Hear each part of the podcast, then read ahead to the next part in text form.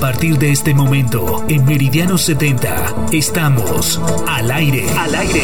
Un espacio informativo de actualidad, análisis y opinión de 9 a 12 del mediodía. Dirige Miguel Matus. Conduce Juan Carlos Humoa. Al aire.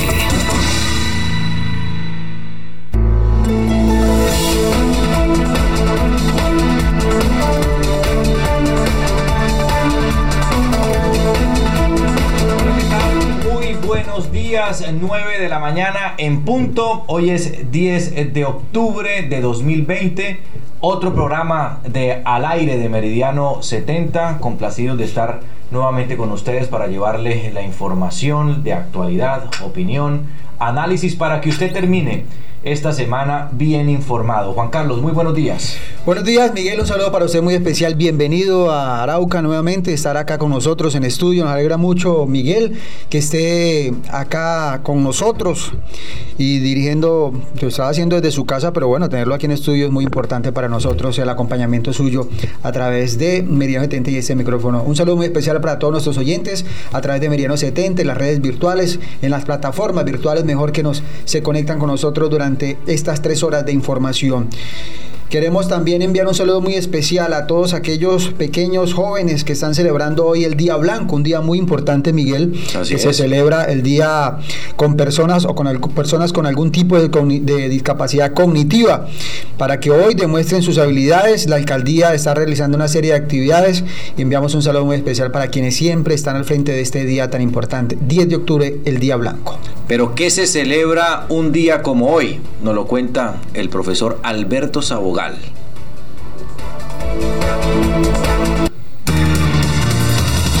Historia al aire. Cronología de los llanos colombo venezolanos. Una historia sin fronteras. Arauca es parte de la historia. Aquí están los hechos más importantes que sucedieron un día como hoy.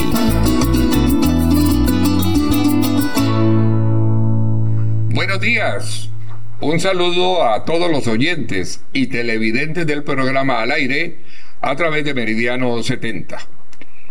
¿Qué sucedió un día como hoy, 10 de octubre?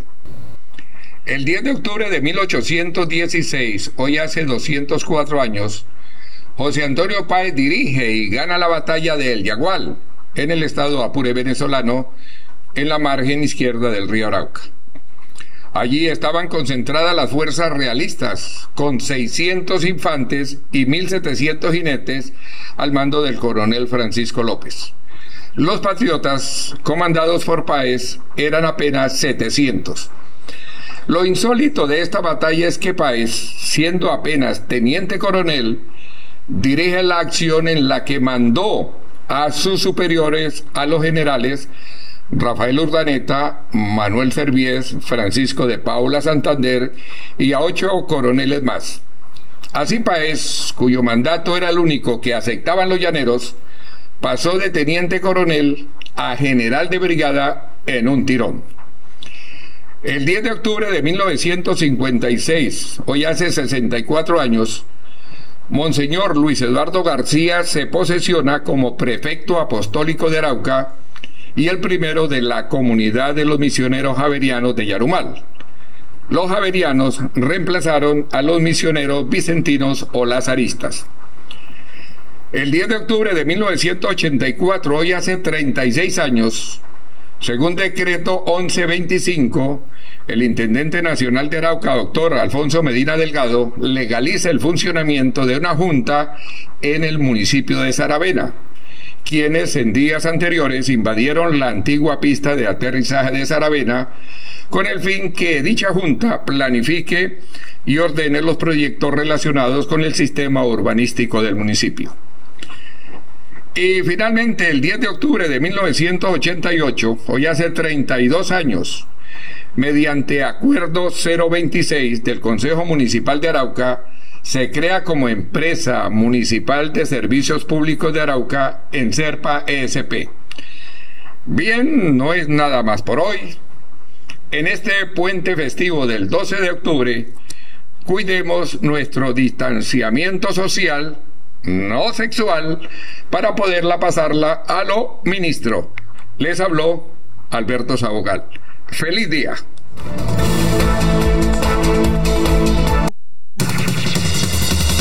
¿Cómo amanece Colombia hoy? Al aire.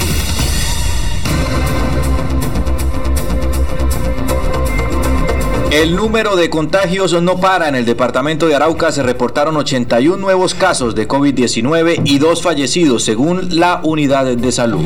1.5 billones de pesos informó el gobierno que tendrá disponible para cofinanciar obras y mejorar la red de vías terciarias. Tenemos el resumen de lo que fue el primer round en el Congreso durante la moción de censura contra el ministro de Defensa, voces a favor y en contra.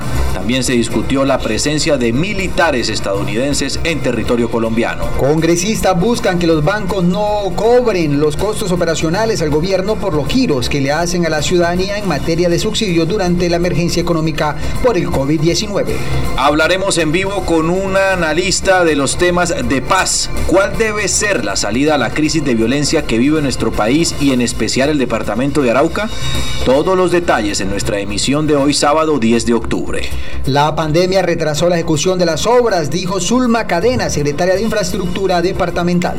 La funcionaria también aseguró que la administración departamental no cuenta con los mismos recursos que en años anteriores. Los sectores de infraestructura vial, agua potable y saneamiento básico y el sector de energía y espacios públicos y equipamiento urbano son algunas de las prioridades en inversión del gobierno departamental. Y la secretaria de Infraestructura visitó y puso en la mira obras que presentan retrasos en ejecución en el municipio de Tame y Puerto Rondón. Alcalde del municipio de Fortul, de Fortul retoma su gestión por fuera del municipio, luego de la flexibilización de las medidas en medio de la pandemia. Pues el mandatario fortuleño se enfoca en el mantenimiento de las vías terciarias de los cinco ejes viales de la municipalidad. Y mucha atención que Satena aumentó a cuatro días en la semana su operación aérea a la ciudad de Bogotá. Con estrictas medidas y protocolos de bioseguridad, Satena mantiene una frecuencia en horas de la mañana a la capital de la República. Inicia inscripción hasta el 23 de octubre para las candidatas al reinado municipal de Santa Bárbara de Arauca. Participarán barrios y veredas. Como las anticipamos aquí en el aire semanas atrás, las fiestas patronales de la capital aucana serán virtuales. Estará con nosotros un joven tameño quien dedica su tiempo a enseñar música y artes a los jóvenes y ciudadanos de su municipio. Su labor, ojo, podría desaparecer por falta de recursos económicos. Al aire su historia llena de talento y esfuerzo. Y Procuraduría General de la Nación abrió investigación contra el exalcalde de Arauquita, Renzo Martínez, por presuntas irregularidades en contratos de pavimentación rural por más de 9 mil millones de pesos. Arauca, al aire.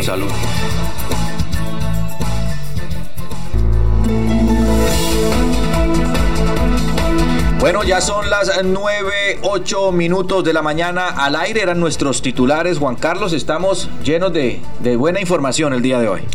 Sí, señor, y vamos a iniciar como todos los sábados con el reporte, Miguel, de los contagios que viven, que cada día crecen en el departamento de Arauca, ¿no? Estamos bajando de 70, 60 casos positivos todos los días. el último reporte que entrega la unidad de salud habla de muchos, habla de más de 80 casos positivos y eso es lo que en más... las últimas 24 horas. sí, el, reporte lo, entregaron ayer, del día Siempre lo hacen un día anterior.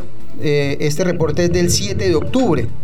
Eh, y, lo, dieron a conocer el día de ayer. Entonces preocupa esto y me preocupa que los casos siguen aumentando y ya hay mucha gente contagiada. Todos los días está saliendo gente contagiada y vemos que el tema del distanciamiento social, el tema de las reaperturas de nuevas economías, pues es lo que ha llevado a que los casos de COVID sigan aumentando en la capital y en el resto del departamento. Y también está pasando todo igual en el país. Los casos siguen aumentando y esto preocupa en esta zona de frontera. Por ejemplo, en el municipio de Se reportaron 64 casos, solo Arauca. 25 masculinos y, 39 femeninos. En el municipio de Arauquita, 12 casos. En el municipio de Saravena, 3 casos. En el municipio de Tame, 2 casos. y esto es lo que ha hecho pues que eh, y lo preocupante en Saravena ya se reportan se reportaron dos personas fallecidas a consecuencia del COVID-19 Miguel. Venga, ya van 12.280 pruebas realizadas, ¿no? Hay, hay 2.000 495 personas que han resultado positivos, pero ojo a esta cifra porque no todo es malo, Juan Carlos. Total de casos recuperados.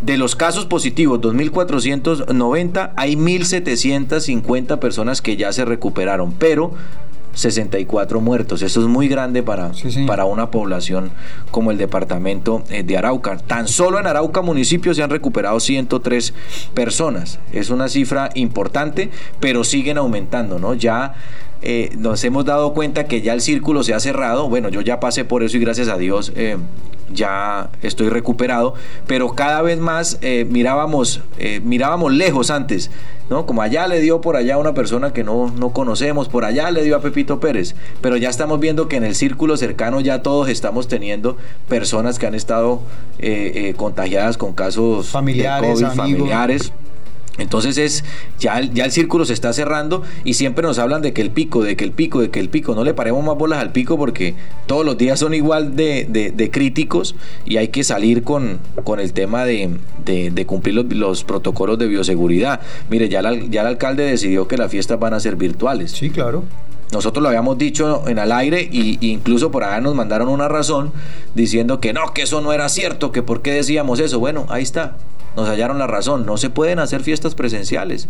No se pueden hacer fiestas presenciales. Y enhorabuena, Heidi Tobar, el alcalde, eh, tomaron esta, esta decisión de hacer eh, estas celebraciones eh, de Santa Bárbara de Arauca de una manera virtual. Creo que es lo responsable, lo sensato, no hay nadie, nadie se va a molestar por eso. Al contrario, creo que todos debemos cuidarnos y, y para poder al menos pasar una Navidad tranquilos y un poco más relajados en el tema de, de, no estar preocupados por esta, por esta enfermedad, salvo pues cuidarnos, ¿no, Juan? Sí, yo creo que lo más importante, Miguel, es no pensar en cuántos recursos se van a gastar en la realización de estas fiestas, porque igual hay unos recursos que están apropiados y tienen una destinación específica, como es el tema de cultura. Y no solamente pensar en eso, sino pensar de que vamos a pasar una Navidad, un fin de año, porque ya esto está encima, ya vamos a llegar a mitad de octubre, viene noviembre y ya llega diciembre. Raro este año, ¿no? Y es muy raro, pero alguien, alguien me decía ayer, Miguel, Mire, la gente está preocupada porque termine el año 2020, pero ¿alguien sabe qué va a pasar en el 2021? Si va a ser peor o, mejor no lo sabemos. Entonces lo que tenemos que preocuparnos es por vivir el día que estamos viviendo, o sea, el día. No pensar en qué va a pasar el próximo año, sino responsabilizarnos en lo que estamos viviendo a diario. Y la preocupación es esa, porque vemos muchos actos de irresponsabilidad. Por ejemplo, Miguel, yo creo que tengo que decirlo, el gobernador nuevamente le hacen la prueba para ver si ya estaba negativo y sigue positivo el gobernador del departamento de Arauca. Pero me parece muy grave lo que pasó al interior de la asamblea del departamento de Arauca. Aquí hablábamos la semana pasada de que el diputado Marcos Somoza, en un acto, y lo digo personalmente, en un acto de irresponsabilidad, con síntomas, sintiendo los síntomas, va al recinto de la Asamblea a hacer una denuncia pública de que la unidad de salud no había ido a echar la prueba y que la EPS a la cual está afiliado tampoco le había hecho la prueba. Yo creo que si uno tiene síntomas y tiene que ser un acto muy responsable, si uno tiene síntomas, lo primero que tiene que es autoaislarse sin necesidad de que tenga la prueba si es negativo o es positivo. Si hay síntomas, lo primero que tiene que hacer la gente, el ciudadano, es quedarse quieto en su vivienda y esperar que vaya a haga la prueba. Si quiere hacer una denuncia y criticar la unidad de salud y la EPS a la cual pertenece, pues hágalo de manera virtual. ¿Por qué tenía que ir a la asamblea a hacer la denuncia? Y consecuencia de eso, resultaron dos de sus compañeros con positivo, dados para positivo, que es el diputado eh, Hernando Pozo y el otro diputado Kenti, ¿cómo se llama?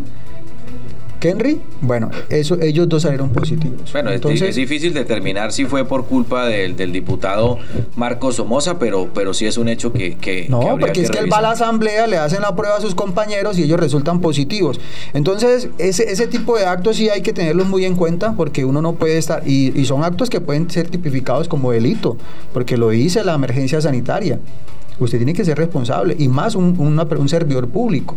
Entonces, ese tipo de cosas, Miguel, yo creo que sí uno tiene que ser muy responsable y, no buscar eh, algún protagonismo para, para para favorecerse personalmente y consecuencia de eso pues están los dos, los dos positivos que es el señor Pozo y el señor Kenry, dos diputados en la Asamblea del Departamento de Arauca. Pero en aras de la, de la verdad, yo lo llamé al diputado Marcos Somoza eh, el día, la semana pasada hablé con él para saber cómo estaba. Cuando se dio la noticia. Cuando se dio la noticia y le puse en consideración y le hice el ofrecimiento de venir al programa eh, a través, obviamente, de las vías virtuales para que expusiera eh, esta queja que tenía referente a lo que le estaba sucediendo y me dijo que, que él me avisaba y no, no volvimos a tener comunicación. Pues ahí están las cosas, Juan Carlos, eh, sobre este tema del COVID-19. Es difícil, hermano. Es que nadie tiene un manual para esta vaina, Juan Carlos. Lo único es autocuidarnos. Es lo único, Miguel, es lo único. Y, y usted también hizo su autocuidado, pero en cualquier momento nos puede pasar. Es que si le pasó a usted que usted se vive cuidando, que somos responsables de lo que estamos haciendo, salimos con el tapaboca a la calle, metros de distancia en la cabina. nos lavamos las manos constantemente, nos cuidamos mucho, tratamos de no tener tantas actividades sociales. Eh, ayer yo pasé por la alcaldía, todo el mundo con su tapaboca, las medidas de bioseguridad, el ingreso a la alcaldía, o sea, hay muchas acciones que se están haciendo, pero usted no sabe en cualquier momento se quitó el tapaboca y ahí está. No, yo le pongo un ejemplo. Usted todo el tiempo tiene tapaboca ¿sí? Todo el tiempo tiene tapabocas. Se lavó las manos, entró al baño, se lavó las manos y quedó desinfectado. Pero cuando sale a la calle, ¿sí? Sale con su antibacterial, con lo que sea. Pero si usted se mete la mano al bolsillo y toca la plata, ahí puede estar el contagio. Entonces, digamos, es, es, muy difícil y entre más nos lavemos las manos, pues más vamos a prevenir y más vamos a estar eh, eh, protegiéndonos las manos y no ensuciando nuestra propia ropa, nuestros propios bolsillos, para evitar que cuando usted se mete la mano al bolsillo, que es una cosa natural, que usted cree que uno lo hace todo el tiempo, pues eh, vamos a tener mayor protección. Juan Carlos, usted hablaba del el estado de salud del gobernador, al parecer está bien.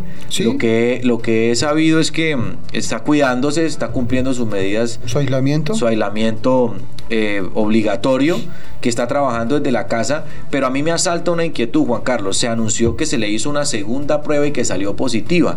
Yo frente a esto quiero, quiero manifestar a la comunidad, yo pasé por, por eso. Y en la EPS yo también, creyendo esa idea, les dije, bueno, ¿cuándo me hacen la segunda prueba para saber que soy negativo? Y me dijeron, no, eso, ese procedimiento es erróneo. A nadie le hacen una segunda prueba. ¿Por qué? Porque va a aparecer positivo. Porque el organismo conserva el ADN del virus, era lo que me explicaban, lo conserva un tiempo, incluso semanas y meses. ¿Por qué? Porque pues ya adquirió los anticuerpos necesarios para identificar el virus. Entonces, si usted se hace la prueba, le pasan los síntomas, usted se hace la prueba, le va a volver a salir positiva. Y muy seguramente si el señor gobernador se vuelve a hacer la prueba en dos, en dos semanas le va a volver a salir positiva. Por lo, que, por lo que les estoy acabando de decir, el virus se mantiene en el cuerpo, pero el tema importante es que no es contagioso. El virus después de 12 días, 10 días de usted tener el primer síntoma, usted ya no contagia. Puede tener alguno que otro síntoma, pero ya no contagia. Lo que dura el virus y, la posibilidad de que usted contagie a los demás son entre 10 y 12 o pongámosle 14 días donde usted puede estar contagiando a la gente. Pero el virus obviamente ya queda tatuado en el ADN del cuerpo y si usted le hace la prueba muy seguramente le va, le va a salir positiva, pero no es que esté, digamos, contagiando. Eso es muy importante que la gente lo sepa porque todo el mundo considera que hay que hacerse una segunda prueba para confirmar. Usted recuerda este caso al comienzo de la pandemia de mm, una actriz, Dana García, que dijo, me ha dado el coronavirus tres, cuatro, cinco veces. Pues claro, porque dentro del proceso ¿sí? Se hizo las pruebas 3 y 4 y 5 veces y siempre le va a salir positiva, pero no es que le haya repetido, es lo que dicen, digamos, los médicos entendidos en el tema. Y lo que han estudiado ya de manera científica, porque todo esto ha sido nuevo, inclusive para los científicos. Este virus fue nuevo para todo el mundo. De hecho, pues por, el, por algo nace la pandemia.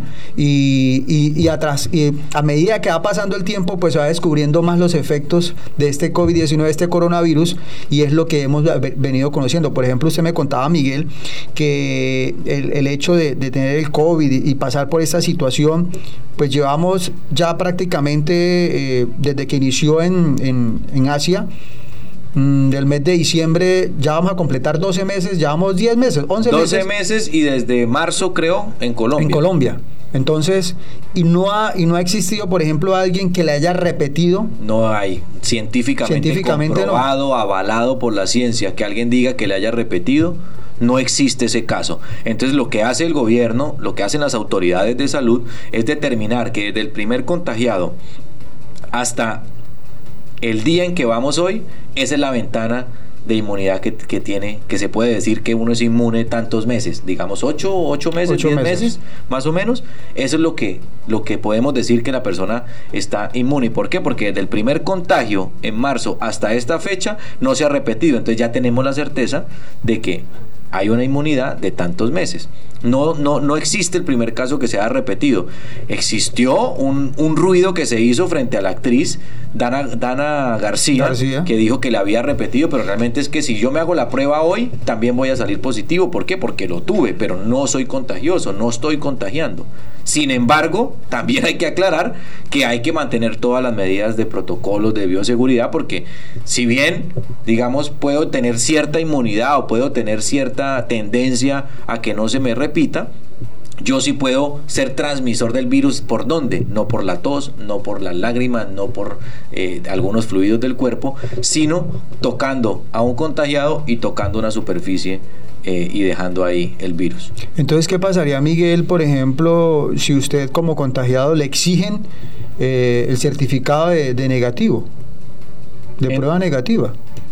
Sí, claro, ahí va a tener problemas. Ahí va a tener problemas y tendría que explicar, pero, pero supongo que las autoridades aeroportuarias en, en- en los aeropuertos, diferentes aeropuertos, estarán mucho más capacitados que nosotros para, para, para saber que eso es así. Lo que podríamos pensar es que una vez eh, el virus entra al ser humano, también muere. Claro, de eso se momento. trata. Y no solo pasó con el coronavirus, también ha pasado con la gripa, también ha pasado con muchísimas enfermedades a nivel mundial. ¿Cuánto no mató la gripa en el pasado? Muchísima Sí. gente. Entonces hay dos formas de inmunizar a la, a la población, es lo que dice la Organización Mundial de la Salud. La primera es que a usted le dé, se cure y genere una inmunidad. Y la segunda es a través de la vacuna. Por eso la gente que tiene preexistencia, la gente que tiene alguna enfermedad de base importante, tiene que cuidarse hasta que salga la vacuna. No hay otra opción, porque si, se contagian hay una alta probabilidad de que mueran. Entonces, o usted se contagia y se vuelve autoinmune, pero eso pasa con las personas relativamente sanas. Las personas que tienen dificultades tienen que esperar la vacuna. Y, este, virus ha traído unas cosas absolutamente irónicas. Que uno dice, ¿cómo sucede esto? Creo que en México está, está el gordo más gordo del mundo, el que eh, ostenta el Guinness Record del hombre más obeso del mundo, y le dio coronavirus. Y ya se le pasó Y lo superó. y lo superó. Entonces uno dice, "Buah, aquí falta mucha tela por cortar, hay muchas cosas por estudiar, muchas cosas para que la ciencia nos explique, pero por ahora esperar la vacuna. Y la vacuna no va a llegar tan rápido como la gente piensa. Es que aquí lo dijo el viceministro, ¿se acuerda? En Hace como dos meses, un mes. Cuando empezamos, el viceministro dijo, para este año, vacuna en Colombia no va a haber. Sí, pero Y este año en el mundo. Pero este año no es solo este año. Sí. No va a ser en enero. No va a llegar la vacuna Sí. con los Reyes Magos.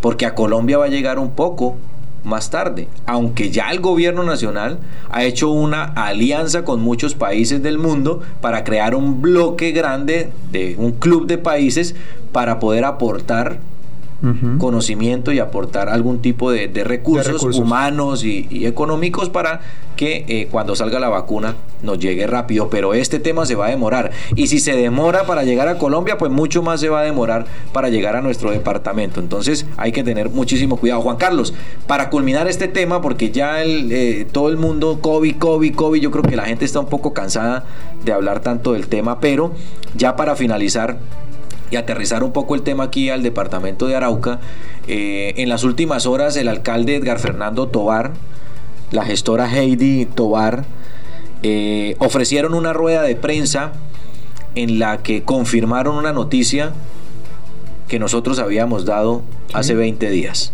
Hace más. hace un poquito más, que las fiestas de Arauca, pues en este caso confirmó que el reinado de Santa Bárbara de Arauca, el reinado municipal que se hace para escoger la reina que va a participar en el de la belleza llanera internacional, ese reinado se va a hacer de manera virtual. se va a hacer de manera virtual y comienza eh, comenzó ayer la inscripción y va hasta eh, 23 de octubre 23 no él se equivocó en la fecha es el 23 ¿Ah, de el 20, sí el 23 de octubre perdón de octubre? va del día de ayer al 23 de octubre la, inscripción. de las candidatas se van a hacer eh, candidatas de barrios y de veredas. Ya pues obviamente ya la gente encargada de este tema del comité de reinas el, el, licenciado Goyo, Goyo, Reyes, eh, va a dar las pautas pero lo que se anunció ayer es que el reinado de Santa Bárbara de Arauca va a ser virtual.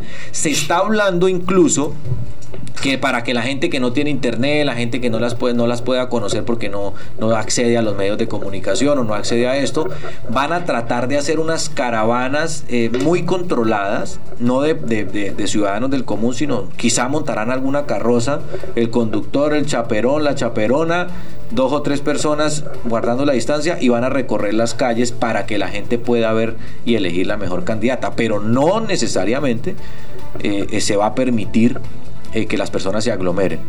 ¿Sí? Esto, esto, esto lo aclaró ayer el, el, alcalde Edgar Fernando Ojalá eso se pueda controlar, Miguel.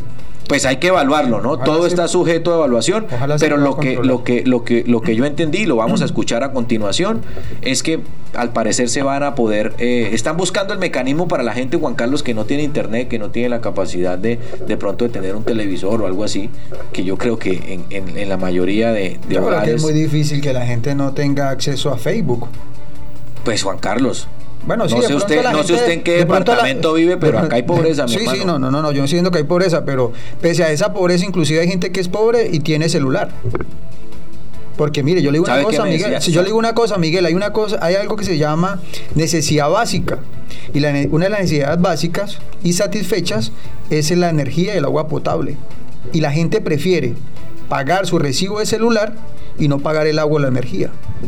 Usted hablaba, y eso está comprobado. Usted hablaba de pobreza y sabe que decía mi padre y me lo recordaba todo el tiempo que la pobreza es un estado mental. Mental, exactamente. Escuchemos las declaraciones eh, de esta rueda de prensa eh, donde estuvo el alcalde Edgar Fernando Tobar, estuvo Heidi la gestora, Heidi Tobar, y estuvo Goyo Reyes también como el promotor de, este reinado de Santa Bárbara de Arauca. La idea del mandatario municipal es que la gente no se quede eh, sin, sin tener su reina.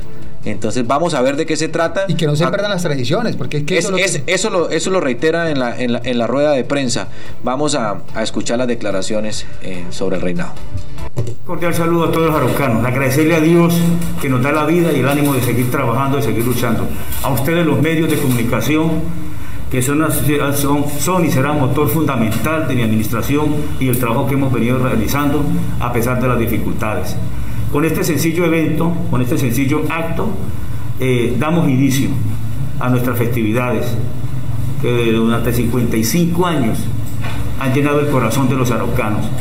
Como lo dijo Adriana, en, en la tarde de hoy nos vamos a referir al reinado municipal que tanto le gusta al pueblo araucano y también el reinado internacional.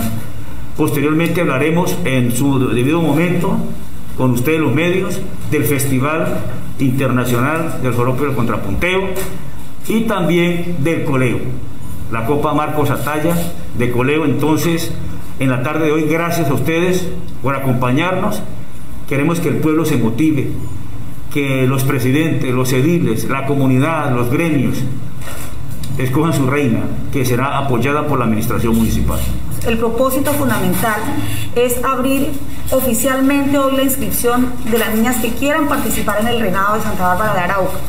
Eh, estamos haciendo un llamado a todos los barrios, corregimientos, comunas y de gremios, como lo acaba de decir nuestro alcalde, para que inscriban sus candidatas. Queremos que a pesar eh, de la situación que hemos vivido este año por la pandemia, no se deje de realizar el, reinado, que no se deje de vivir esta tradición y que así sea de manera digital o virtual, podamos conocer las candidatas, podamos participar en estas actividades, verlas desde nuestros hogares, pero vivir nuestras festividades del municipio de Arauca.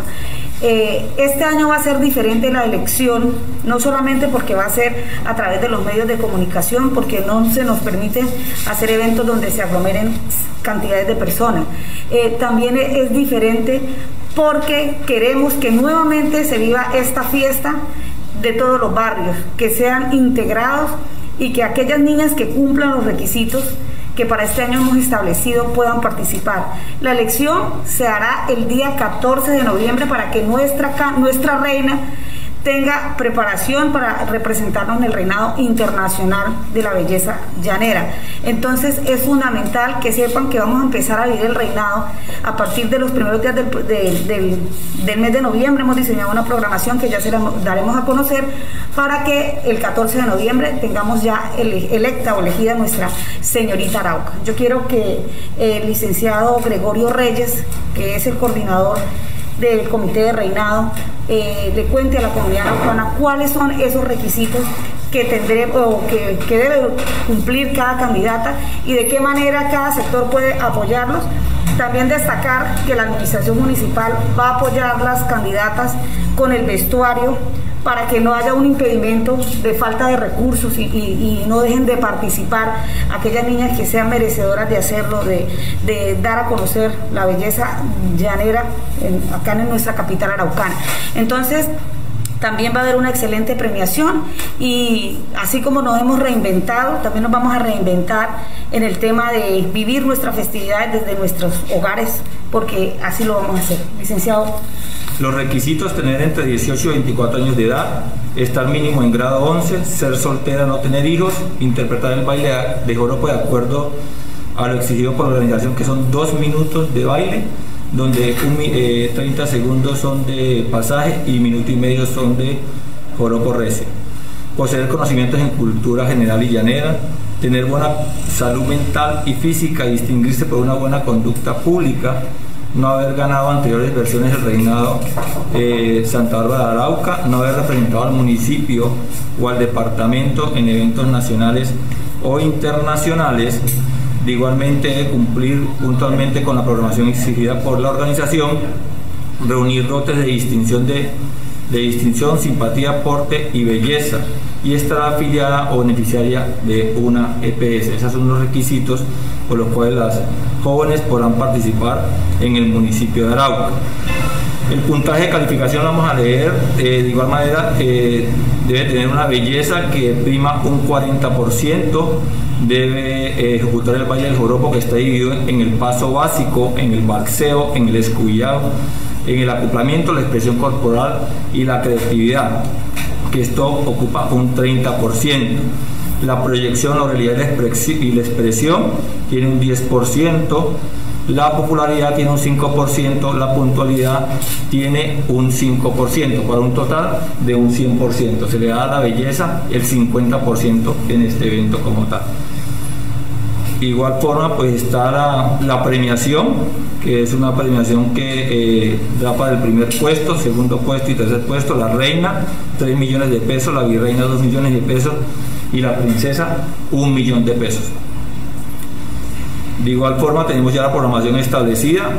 Y las inscripciones a partir de hoy, de esta rueda de prensa, están abiertas las inscripciones hasta el día, dentro de 15 días, 23 de noviembre, se cierran las inscripciones. La sede, la oficina va a ser acá en la Alcaldía 1810. ¿Va a ser presencial la inscripción? Presencial, las inscripciones van a ser presenciales. Todas eh, las chicas eh, pues llamarán oportunamente, reclamarán sus inscripciones acá y, cuando se vengan a inscribir llamaremos a los medios de comunicación para que sea oficial la inscripción como tal, donde ya tienen que firmar eh, y acoger toda la reglamentación como, como debe ser. La programación está 4 de noviembre, tendremos la imposición de bandas en el lugar, el lugar Auditorio Trino Torre a las 4 de la tarde. El 7 de noviembre tendremos un desfile por las principales calles de la ciudad, de carros eh, fangueros, carrozas, todo lo que tiene que ver con este rugor en, las festividades de Santa Rosa de Arauca, preámbulo a las festividades de Santa Rosa de Arauca. Se recorrerá por todos los barrios de la ciudad, teniendo en cuenta todas las medidas de bioseguridad. El 12 de noviembre tenemos el evento de calificación en privado, donde ellas bailarán, eh, desfilarán en traje de baño, se dará la entrevista en cultura general y bailarán joropo. Y el 14 de noviembre pues será la elección y coronación de la nueva señorita Arauca que nos representará en el reinado internacional del joropo y la belleza llanera 2020. Las edades. Las edades están mayor de 18 años hasta los 24 años. Bueno, ahí está toda la información entonces. La ha brindado el alcalde, la gestora social Heidi Tobar y el, comité- el coordinador del Comité de Reinas, el señor Gregorio, el licenciado Gregorio Reyes.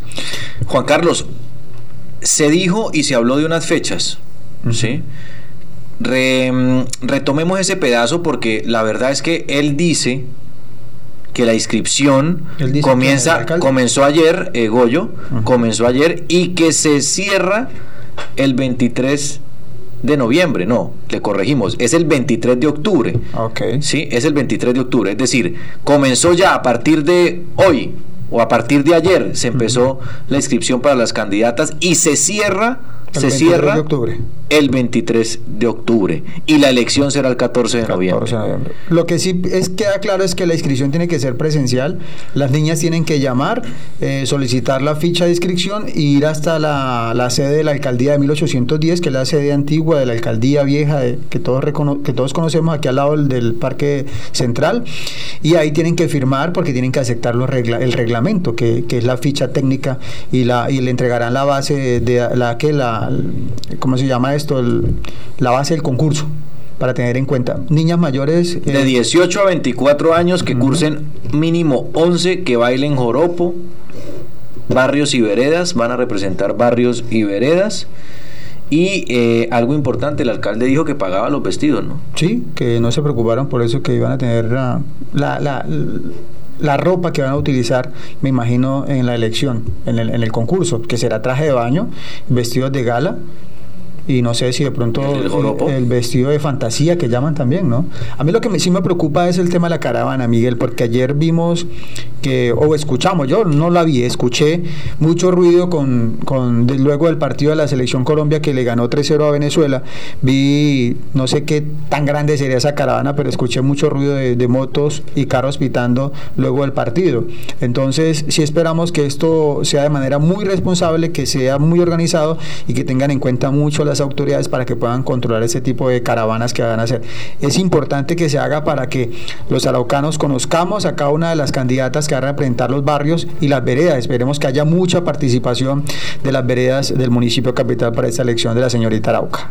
50% belleza, ¿no? Van a calificar 50% belleza. La reina eh, le van a dar 3 millones de pesos, a la virreina 2 millones de pesos y a la princesa 1 millón de pesos. Bueno, pues es diversión virtual. Nos quedamos en la casa, disfrutamos de un evento cultural, no se pierden las tradiciones y bueno, en buena hora, alcalde, por esta decisión. Pero cambiando un poquito de tema, Juan Carlos, quise traer un invitado para que hablara y analizáramos un poco todos estos temas del conflicto, la paz en Colombia. Se llama Luis Eduardo Celis, él es un respetado analista de los temas del conflicto. Como lo decía, él es un constructor de paz en Colombia. Luis Eduardo Celis es llanero, nació en Villavicencio Meta, comenzó a frecuentar nuestro departamento atraído por la difícil situación del conflicto armado. Sus primeras visitas ocurrieron años después del cruel asesinato de Monseñor Jesús Emilio Jaramillo. Quiso reconstruir y averiguar más sobre estos hechos que enlutaron a la comunidad en esos tiempos. Ha trabajado Luis Eduardo Celis con el también investigador y fundador de Arcoíris León Valencia, también ha acompañado al padre Darío Echeverry y quiere ahora para la próxima feria del libro lanzar un libro sobre Arauca, sobre sus vivencias, sobre lo que ha construido en sus visitas al departamento de Arauca. Y también estuvo como investigador, analista y escritor eh, rondando por allá en Quito y en La Habana, Cuba, todo lo que ha sido las negociaciones de paz y estos intentos de diálogos exploratorios eh, con los diferentes gobiernos eh, que ha tenido eh, la posibilidad de conversar con, con, con esa guerrilla del ELN. Alberto en el máster nos confirmará si ya tenemos a, a Luis, E- a Luis Eduardo Celi. Luis Eduardo, muy buenos días y muchas gracias por, por compartir un, un pedazo de su fin de semana con nosotros aquí al aire.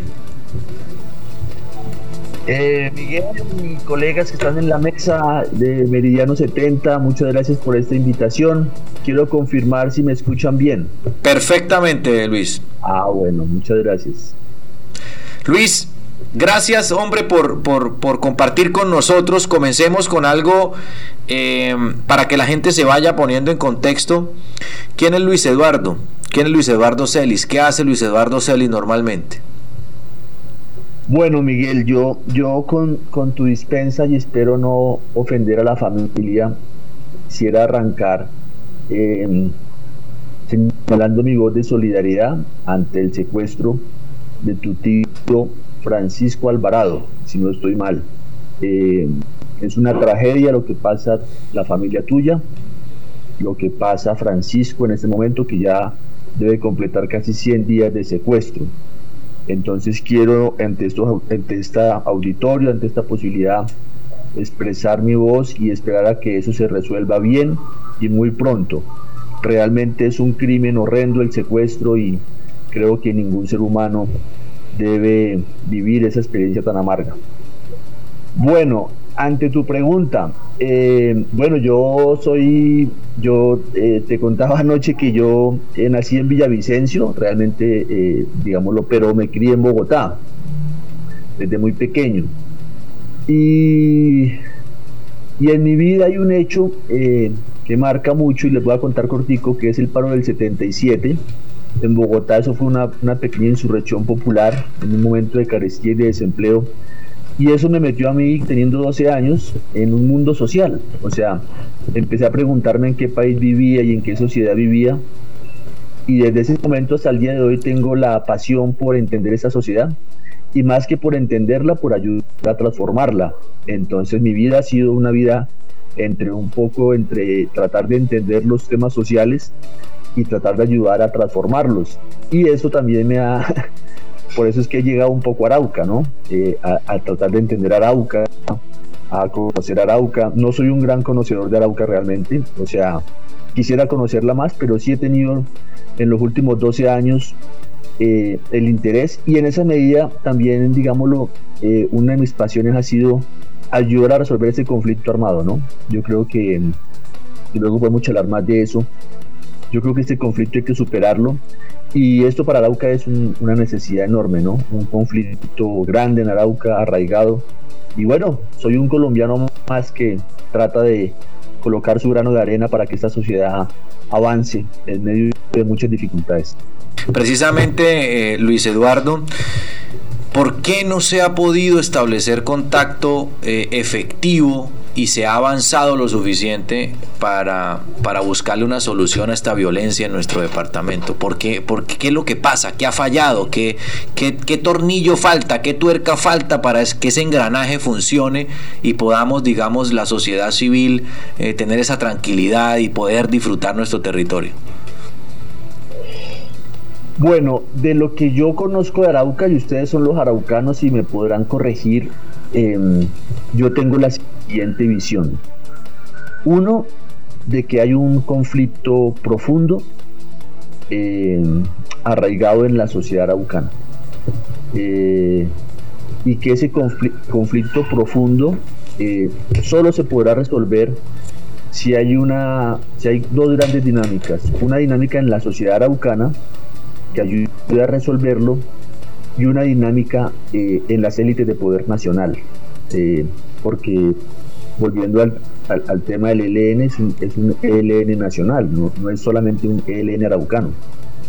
Entonces, eh, ¿por qué no se ha podido resolver? O sea, ¿por qué ese conflicto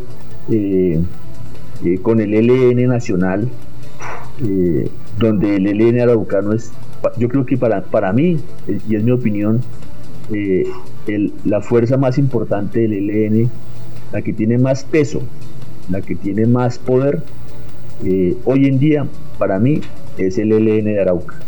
O sea, si uno dijera que el ELN es una empresa que tiene accionistas, entonces si el 100% de las acciones de esa empresa que se llama ELN, yo diría que fácilmente los araucanos pueden tener un 35-40% de las acciones.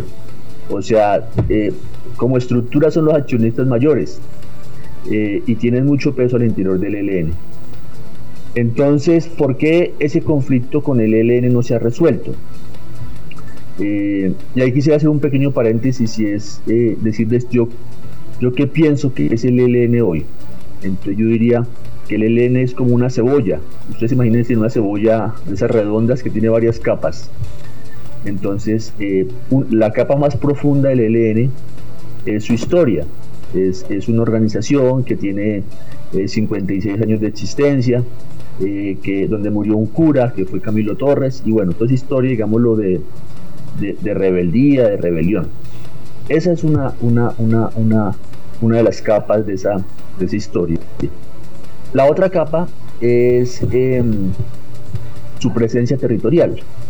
O sea, si el ELN no tuviera una presencia territorial, donde hace las labores del Estado, y eso es muy evidente en Arauca, eh, si el ELN no tuviera una presencia territorial, eh, no tendría el impacto que tiene.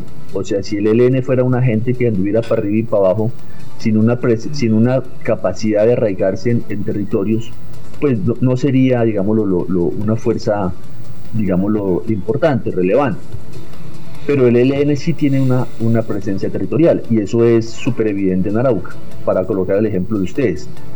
Y así como en Arauca, si uno se pone a contar municipios, eh, más o menos el ELN tiene una presencia en 140 municipios, que es un poquito más del 10% de la municipalidad del país. Cuando digo tienen presencia, quiero decir que tienen una, un arraigo permanente, donde hace las labores básicas del Estado, o sea, donde hace seguridad a su manera, donde hace justicia a su manera y donde hace, eh, y es la DIAN en el territorio a su manera. O sea, tres funciones básicas del Estado. Seguridad, justicia y tributación. Eso lo hace el ELN hoy en 140 municipios. Cuando digo que están en los 140 municipios no quiero decir que tengan el control del municipio, sino que tienen alguna presencia en el municipio. Entonces, esa es la segunda, la segunda capa de, de, cómo entiendo yo el ELN. La tercera eh, es, una, es una organización que tiene un, vínculo con la sociedad. O sea, no son unas personas que están por fuera de la sociedad, sino que están dentro de la dinámica de la sociedad. Y en esa sociedad tienen también gente que, tiene alguna simpatía por ellos. Puede ser una, una pues, podemos discutir si, si, es una simpatía grande, pequeña, pero tienen una, un nivel de, digámoslo, de, de relacionamiento con dinámicas de la sociedad. Sería la tercera capa. Y la cuarta capa de eso es una gente que tiene plata, o sea, que, que, tiene plata vía extorsión, vía secuestro, vía negocios, eh, vía hacer eh, la tributación en los territorios. Entonces, entonces, yo no diría que uno pueda decir que es, que, que es una fuerza meramente altruista y meramente, digámoslo, con una reivindicación política. No creo en eso, porque tienen un repertorio de criminalidad y de autoritarismos y de cosas. Y pero tampoco diría que son una banda de, de fascinerosos y de, gente que solamente está buscando plata o buscando hacerle daño a la sociedad. entre ambas cosas, entre no entenderlos ni como un Robin Hood, ni como un diablo, yo creo que están los múltiples matices para entender que es una organización que mantiene un discurso político y mantiene un nivel de, digámoslo, de, de, de proyecto político. Claro, todo eso acompañado, y ustedes en el AUCA lo viven todos los días, con dinámicas autoritarias y criminales. Entonces, ese es el ELN que yo trato de, entender. ¿Por qué no se ha podido resolver ese tema? Yo diría que el año entrante se cumplen 30 años de la primera vez que el ELN se sentó a una mesa, que fue en, el marco de la coordinadora guerrillera Simón Bolívar en Caracas en el año 91, o sea, vamos a cumplir 30 años, y el ELN ha hablado con muchos gobiernos, digamos lo que desde el gobierno Gaviria hasta el actual, ha hablado con todos, o sea, el ELN se sentó con el presidente Gaviria en la mesa de Caracas y Tlaxcala, se sentó, intentó una negociación con el gobierno Samper al final, se sentó con el gobierno del presidente Pastrana, se sentó con el gobierno del presidente Álvaro Uribe, se sentó con el gobierno del presidente Juan Manuel Santos y tuvo algún nivel de contactos con este gobierno. Entonces, digamos lo que eh, ha habido una reiteración de intentos de solución negociada. ¿Por qué no se ha podido? Yo creo, eh, eh, a mi modo de ver, porque no ha habido una oferta de negociación desde las élites de poder. O sea, las élites de poder representadas en gobiernos siempre han ido a, la mesa eh, con una idea de que de pedirle cosas al ELN, que me parece que es importante pedirle cosas, eh, el secuestro, el cese, el cese del fuego, eh, bueno, todos los temas humanitarios que se nos puedan ocurrir, pero también es importante tener una oferta de negociación, o sea, saber cómo se puede hacer una negociación viable con el ELN. Yo creo que ningún gobierno ha tenido una oferta de negociación. Y lo segundo que yo creo que también es importante desde un gobierno es una convicción de que es una negociación que se debe adelantar con participación de la sociedad. En esos dos elementos creo que tenemos las grandes dificultades. Un gobierno que tenga una oferta de negociación que no es una oferta para el ELN, sino es una oferta para temas de la sociedad y que crea una dinámica de participación. Entonces yo creo que hemos estos 30 años ha sido como un, un, corcho en remolino, ¿no? Un corcho que está ahí, que da vueltas y vueltas, pero que no resuelve nada. Entonces yo creo que ahí está como la, las dificultades grandes a superar y por supuesto estamos eh, eh, enfrentados a una fuerza tremendamente desconfiada que tampoco tiene una decisión firme de negociación, pero, pero que sí quiere intentar una negociación. Luis Eduardo Celis, analista eh, de estos temas del conflicto, nos acompaña a esta hora al aire aquí en Meridiano 70. Lo hemos traído para que nos ilustre un poco cómo, cómo entender todo este problema del conflicto armado y esta situación tan difícil que vive nuestro departamento. Luis Eduardo, ¿cómo, ¿Cómo ve usted el tema de que la guerrilla pueda pasarse de un lado a otro de la frontera eh, sin ningún tipo de control, sin ningún tipo de inconveniente en el vecino país? ¿Esto agrava, esto, esto, esto pone un poco más difícil la solución tanto pacífica como militar al conflicto? Bueno, Miguel, eh, eh, ustedes conocen mejor que yo la situación de frontera. O sea, primer, mi primera reflexión es, este no es un tema de los últimos 22 años, o sea, de, para colocar la temporalidad de la llegada del presidente Chávez. Este es un tema que viene de más atrás, de mucho más atrás, ¿cierto?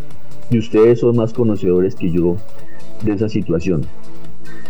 Eh, esto para decir que la guerrilla colombiana y en este caso en particular el ELN y el ELN del Frente Domingo Laín, eh, tuvo la capacidad de irse al otro lado de la frontera eh, desde los años 80.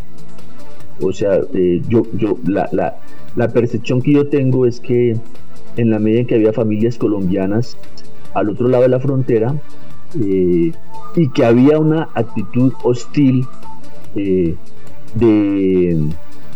de finqueros eh, venezolanos, de terratenientes, que apenas las familias colombianas hacían algunas mejoras, eh, le pagaban a la Guardia Nacional Venezolana para que despojara a esas familias de sus tierras, eh, y eso hizo que la guerrilla, y en particular el ELN, se metiera a, defender a esas familias. Yo, yo creo en ese relato, creo que no es una invención, o sea, creo que, y si documentamos todos los años 80, y parte de los años 90, antes de la llegada del presidente Chávez en el 98-99, vamos a encontrar una, una permanente conflictividad en la frontera. Eh, y la actitud del Frente Domingo Laín de, de atacar a la Guardia Venezolana, eh, la, la, gran operación de Carabobo, eh, que fue una operación grande militar, y otras operaciones militares en las cuales estuvo involucrada la guerrilla del ELN al otro lado de la frontera. Entonces la primera reflexión es, Venezuela ha perdido su soberanía como la ha perdido Colombia. O sea, no ha podido controlar a unos irregulares que se han instalado en su territorio.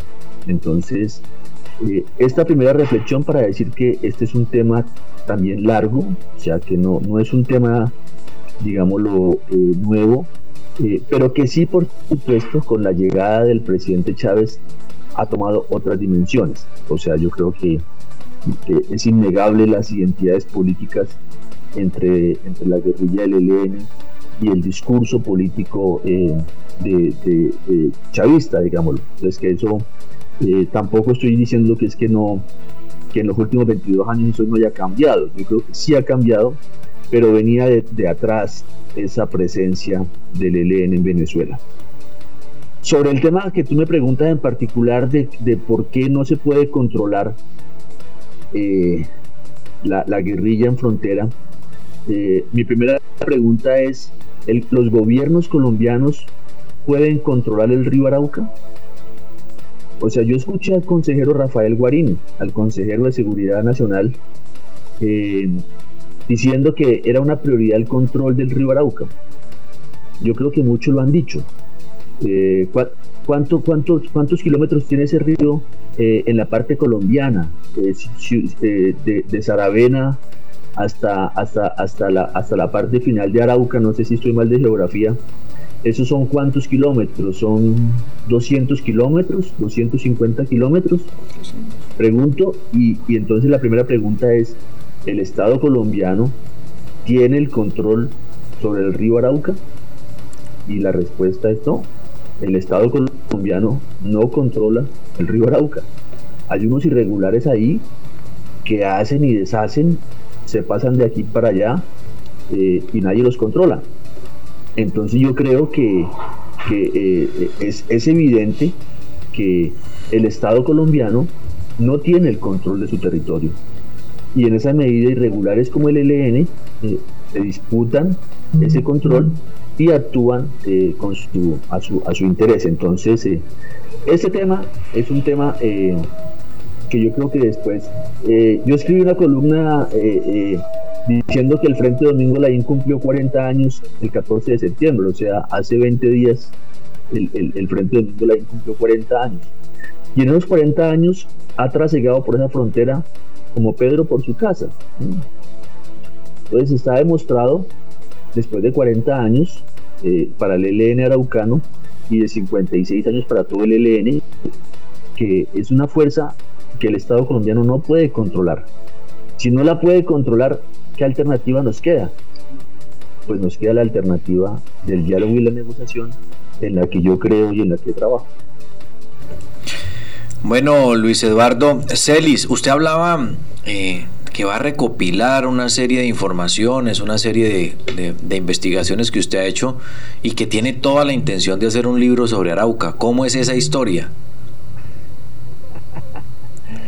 Sí, sí, ayer te contaba, Miguel, cuando me invitaste, que tengo la idea de sacar un libro que ayer tal vez no te dije bien el título, pues que tú me dijiste que era un poco largo, pero yo creo que eh, eh, yo quiero escribir un libro, eh, lo tengo en la cabeza, que se llama La paz con el ELN pasa por Arauca. Y yo, yo estoy convencido de eso. Yo creo, yo creo que la fuerza más determinante para esta negociación con el ELN es el Frente Domingo Laín, con una gran dificultad. Y es que el Frente Domingo Laín hoy es un cogobierno en Arauca. Y lo digo con todo respeto por el gobernador y por los alcaldes. Pero todos los alcaldes desde el año 88 y todos los gobernadores de Arauca desde el año 1991 han tenido que gobernar con la presencia del ELN. Eh, y en esto no creo que esté diciendo ninguna mentira ni ningún exabrupto. Eh, y esa, esa ha sido la realidad, esa ha sido la realidad de Arauca. Entonces yo creo que hay una gran dificultad en Arauca y hay, un, y hay una gran dificultad para la negociación con el ELN con el Frente Domingo Laín, y es que ellos tienen un poder importante en Arauca hoy. Poder que en una negociación van a perder.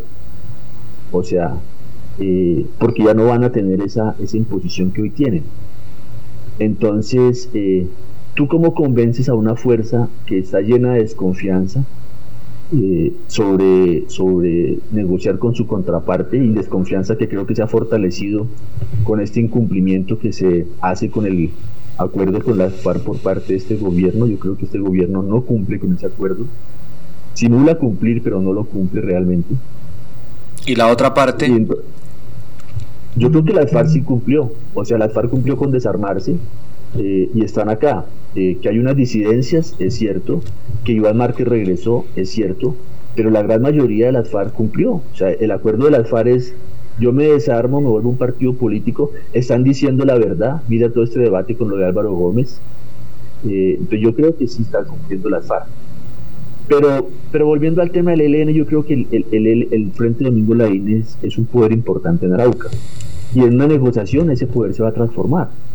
Y, y se va a transformar, eh, la pregunta es, tú con una gente que tiene tanto poder hoy y tanta desconfianza, ¿cómo negocias? Yo, yo, yo tengo mis ideas y me gustaría plantearte la hortica pero entonces todo ese contexto me ha hecho a mí pensar, eh, eh, y pensar y tener la convicción de que una negociación con el ELN viable pasa por Arauca. Y, pasa con un reto enorme de, enfrentarte con una organización que tiene mucha desconfianza y tiene un poder importante. claro, ese, ese desafío se puede asumir y se puede resolver. Entonces el libro que yo quiero escribir, y aprovecho que tú me das esa, esa, este, este espacio, eh, yo quisiera escribirlo el año entrante, entre tal vez eh, febrero y marzo, eh, sacarlo para la feria del libro, y sería un libro, un libro que trataría de los siguientes temas, y me disculpas el abuso en el tiempo de, tomarme la palabra.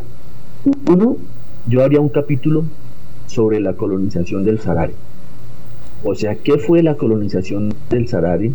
¿Qué significó esa colonización? ¿Y por qué allí están las raíces eh, del Frente Domingo Laín?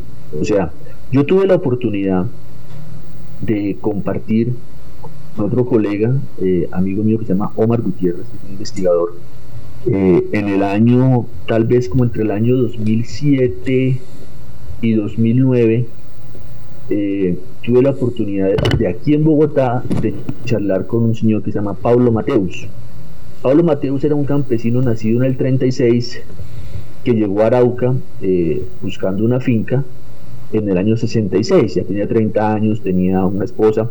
Él había nacido en, un pueblo santanderiano que en ese momento se me escapa, eh, de una familia, yo no sé si Miguel y, y los colegas que están en la mesa han escuchado la palabra viviente. ¿Tú sabes, Miguel, qué es un viviente en la, en la expresión campesina? No. Un viviente es una familia que vive dentro de una finca, pero no es dueña de la finca, no es, dueña de la tierra. Son vivientes, están como arrimados en una finca, eh, trabajan en esa finca, eh, pero la tierra no es de ellos. Entonces, eh, este señor Mateus, que nació en el 36, él, él, él dijo, yo desde pequeño no quería ser viviente, porque es una situación también de humillación, o sea, tú vives en un sitio arrimado y, el dueño pues te puede también ultrajar, maltratar, eh, bueno, se, genera, no, es una, no es una relación democrática y una relación respetuosa, sino es una relación de imposición. Entonces, este hombre llegó a Arauca en la colonización, eh, él, estaba en Bijagual, cerca de, Puerto Berrío, Puerto Triunfo, eh, cultivando arroz como en el 64, 65, y le dijeron que en Venezuela estaban regalando tierra. Sea, a él le dijeron, mira, en Venezuela están regalando tierra. Y él que siempre había querido tener una finca, bueno, él pasó por más cosas, estuvo en el servicio militar. Bueno, eh, yo tengo una biografía de él que la quiero publicar. Eh, el caso es que él llegó a Arauca en el 66, se instaló en la isla del Charo, si no estoy mal, eh, fue fundado, a, él, a, él, a, él, le dijeron, métase a la cooperativa, o sea, él, llegó a, a, a, Chuscal, a Tunevia, a Cubará, bueno, en, el, eh, eh, la caja agraria, el Incora, le, le, dijeron usted de la colonización, le dieron plata, le dieron animales, le dieron, le dieron préstamo, y le dijeron, y usted es, y usted socio de la cooperativa Coagrosarare. Yo no sabía que era una cooperativa, lo metieron de socio a la cooperativa porque él, él decía, nos daban 5 mil pesos, más de 5 mil pesos de año 66. Es como si a alguien hoy le dieran, no sé, 150 eh, millones de pesos, una cosa así, eh, de préstamo para comprar animales, herramientas, y, y a mí de los 5 mil me quitaron 500 pesos. Entonces al final me dieron 4.500 y yo dije, bueno, no eran 5 mil, porque era un hombre muy, muy, despierto. Y, le dijeron, sí, son 5 mil, pero los 500 es para que usted sea socio de la cooperativa Cuadro Sarari. El caso es que este hombre luego va le, van a decir hay que armar la Junta de Acción Comunal y luego le van a decir hay que hacer parte de la Asociación Nacional de Usuarios Campesinos, la ANUC. ¿Quién hizo todo eso? ¿Quién hizo todo eso con, con 5.000 familias campesinas entre el año 60 y el año 70 con plata del Banco Interamericano de Desarrollo? Eso lo hizo el Estado colombiano. Lo hicieron los presidentes eh, Lleras Camargo, Guillermo León Valencia, eh, Carlos Llera Restrepo. Esos tres presidentes hicieron eso en Arauca. Y luego vino el paro del 72, y luego vino la desconfianza, y luego ese señor Pablo Mateus, con otros 45 campesinos, todos hombres, la mayoría, armaron en el año 80, entre el 78 y el 80, el Frente Domingo Laín.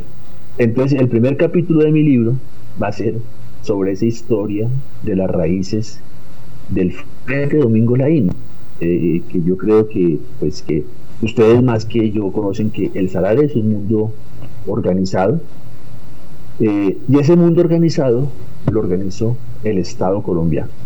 ese va a ser mi primer capítulo. Mi segundo capítulo va a ser sobre el petróleo, el petróleo y el conflicto. Eh, y aquí más cortico para no, no, no, agotarlos, eh, yo creo que el petróleo le ha dejado cosas buenas, malas y terribles a Arauca. Entonces yo quiero hacer un capítulo sobre el petróleo, lo que ha significado, los debates, las dimensiones. Ahora ya se va la OTSI, eso sería un tema que yo creo que ustedes tienen que ponerle cuidado. Yo creo que antes de que se vaya la OTSI debería haber una rendición de cuentas. yo creo que la sociedad araucana debería pedirle el gobernador y los alcaldes, los, los invito a que le a que le hagan una propuesta a la OCHI de, hacer una rendición de cuentas de qué es lo que deja en Arauca, cuáles son sus... Yo también creo que la OCHI tiene sus deudas en Arauca y debería asumirlas antes de irse. Mi tercer capítulo eh, quisiera dedicarlo eh, un poco a todo el tema de la política y el conflicto armado. Yo creo que eh, la política ha estado cruzada por el conflicto. esa es una relación, eso es un tema muy complejo, muy espinoso, pero, pero uno no puede escribir un libro sobre Arauca eh, sin hablar de la política araucana en los últimos 40 años. Y mi cuarto capítulo sería un poco sobre todas esas deudas humanitarias, todas esas tragedias eh, que desafortunadamente siguen pasando en Arauca. Si, si yo, eh, ese, yo quisiera escribir ese libro para decir que, que y aquí ya con esto cierro, yo creo que una, una, los temas de Arauca tienen que ver con el tema rural, con el tema del petróleo, eh, con el tema de, de, la forma en que se hace política y con las grandes deudas en, temas de derechos humanos. Entonces yo quiero escribir ese libro y, y bueno, espero presentarlo allá en Arauca por allá el año entrante, en abril o mayo. Bueno, era Luis Eduardo Celis, nuestro analista invitado el día de hoy, muy, muy ilustrativo y, muy importante las cosas que usted decía, Luis Eduardo, porque eh, precisamente eso es lo que hacemos en este programa, tener todas las visiones, hablar con todas las posiciones, eh, no importa la ideología política, lo que importa es que todos ayudemos a empujar este barco que se llama Arauca, a empujar este deseo que tenemos todos de vivir en un territorio tranquilo libre de violencia, libre de, de, todas estas cosas ilegales. Luis, un abrazo, sabe que lo aprecio mucho, sabe que me alegra muchísimo, como, como le explicaba anoche, invitándolo al programa, me alegra muchísimo siempre establecer comunicación con usted y espero verlo pronto y aceptarle ese tinto, hombre, que, que, se ha aplazado tanto por esta pandemia. Bueno, Miguel, muchas gracias por tu invitación. Eh, reitero que espero que tu tío salga libre y bien pronto. Eh, y y, el mensaje de que Arauca tiene que salir de este conflicto armado. O sea, Arauca no, no, eh, no, no, no, no, puede permanecer en este conflicto. No, va a ser fácil, pero, pero es un reto y quiero que los araucanos y las araucanas cuenten conmigo. Eh, le mando un saludo a todos mis amigos araucanos. Eh, ya, tú eres un nuevo amigo mío que he cultivado en estos últimos meses haciéndonos coquitos mutuamente. Y, bueno, lo mejor para el día y, y seguro que sí, Arauca podrá ser una tierra de paz. Eh, tiene muchos temas por resolver, como los tiene Colombia, pero, pero vamos a salir adelante y lo mejor para el día y cuídense mucho que ese bicho sigue dando vueltas por ahí y hay que cuidarse mucho. Un abrazo, Luis Eduardo Celis. Muchísimas gracias a usted por su tiempo. 10 de la mañana, 8 minutos. En minutos vamos a tener al gobernador de El Meta, porque están de torneo internacional del Joropo, Juan Carlos, virtual, ¿no? Eso han hecho un despliegue impresionante. Eh, tra- tratando de que la gente de sus casas pueda disfrutar este festival. Tenemos araucanos participando, eh, ha habido conversatorios eh, muy relevantes sobre el tema de, de precisamente lo que abordamos la semana pasada, de si el, si el joropo nació en, en Venezuela o en Colombia. Yo tengo preparado también algunas alguna publicidad, eh, promo, unas promociones frente a lo que es el, torneo internacional del Joropo y antes de, dialogar con el señor gobernador, que ya estamos acá preparando técnicamente la conexión, eh, pasar, dis- decirle al máster que nos, que nos pase estos, estos, estos bonitos videos del meta para que la gente más o menos sepa de qué se trata y de qué vamos a hablar.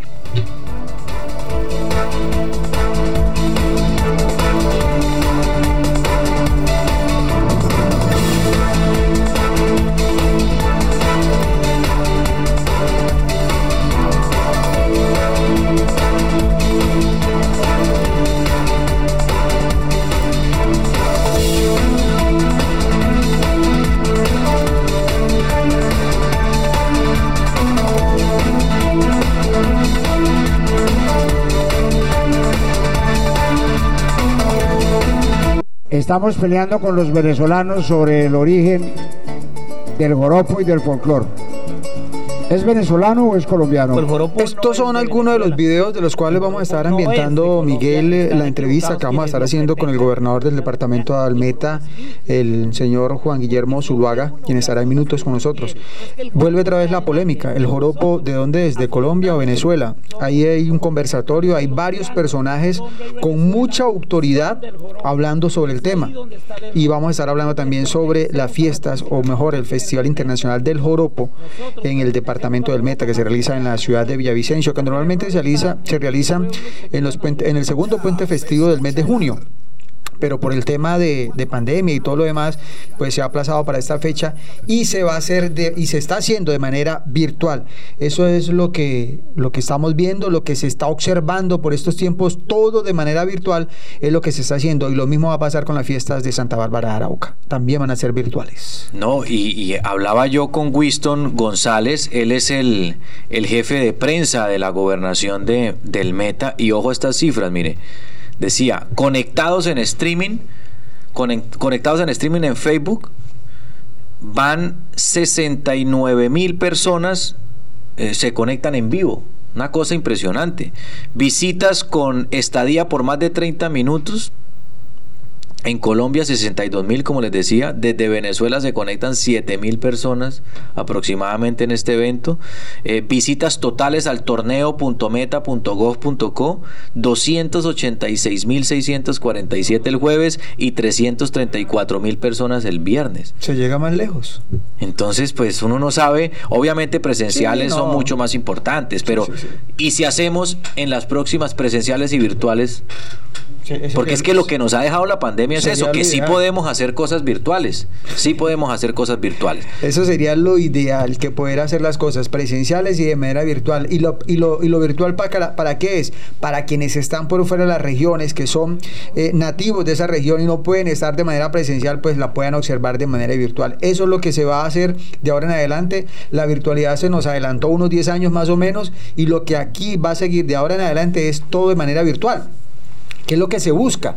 Que pues los que están en la región la puedan disfrutar de manera presencial, pero los que se encuentren por fuera y sean nativos y quieran ver sus festividades, pues lo puedan hacer de manera virtual. Compartir, sentirse cerca, sentirse dentro de los escenarios, sentirse dentro del público, poder sentir realmente la fiesta, resentir sus raíces, sentir su cultura, sentir su idiosincrasia y eso es lo que se va a buscar de ahora en adelante. En, una, en un evento presencial que no se le invierte pues a lo, a lo virtual, pues van a disfrutar 2.000 o 3.000 personas que son las que irían al escenario donde se hagan las fiestas, pero aquí estamos hablando de 300.000. 300 mil personas que están viendo lo que está pasando en el Meta, lo que está pasando en Villavicencio con esta fiesta 52 del Festival Internacional del Joropo. Entonces yo sí creo que esto fue es algo muy importante y debería incluirse dentro de los presupuestos de ahora en adelante. No, la virtualidad. Yo me acuerdo cuando, cuando estaba estudiando lejos de mi terruño, de Arauca, eh, uno el 4 de diciembre estaba conectado a meridiano70.com meridiano70.co, meridiano70, www.meridiano70.co. ¿Y era solo audio? Era solo audio por streaming, por Real Player, me acuerdo tanto. Sí, señor. Y uno se pegaba ahí con su cobijita en Bogotá, escuchando toda la programación y escuchando a Carmen Rosa y escuchando a Pechiche, escuchando a mucha gente ahí hablando del tema de las fiestas y uno le daba nostalgia. Ahora poderlo ver en HD, con buen sonido, Donde con buen ir, internet. celular. Es muy, muy, en su muy- apartamento salió, siguió. muy importante eso que está haciendo la gobernación del Meta y seguramente aquí en Arauca vamos a tener eh, también gran parte de, anuncios eh, sobre temas de virtualidad muy importantes. Quería preguntarle a Alberto en el máster si tenemos el video del conversatorio que se hizo eh, sobre, sobre el joropo en el marco de estas festividades de- del- del joropo en Villavicencio. Estamos peleando con los venezolanos sobre el origen del joropo y del folclor. ¿Es venezolano o es colombiano? El joropo no es de Venezuela. El joropo no es de Colombia. Están equivocados quienes lo pretendan, que pretendan su propiedad. El joropo es mío. Porque son de uno las cosas que uno quiere. No es que el joropo sea de nadie, es que nosotros, afortunadamente, somos del joropo. Yo creo que es que los llanos de Colombia y Venezuela son del joropo. Es ahí donde está el error. Yo creo que le pertenecemos a las músicas, no nos pertenece la música. Nosotros pertenecemos al joropo más que sea de nosotros. Yo creo que el error está en que los pueblos se quieran adueñar de las músicas. Porque tenemos una carga cultural que está en el ADN de nosotros. Cuando el joropo nació y empezó su proceso de evolución, Colombia y Venezuela no estaban constituidos como estados. El joropo es del país llanero y es por fortuna de la vida de nosotros. Y el torneo internacional del joropo nos aviva ese orgullo que tenemos los llaneros. Y hablar del origen del joropo nos hace pensar más en el futuro que en el origen. Y para avivar la discusión yo voy a decir que el joropo es mío, porque hay joropo para rato. Necesitamos muchos cholos Valderrama, muchos Walter Silva, necesitamos muchos grandes para que este llano siga siendo lo que estamos soñando. Para cantar un pasaje en el torneo del joropo.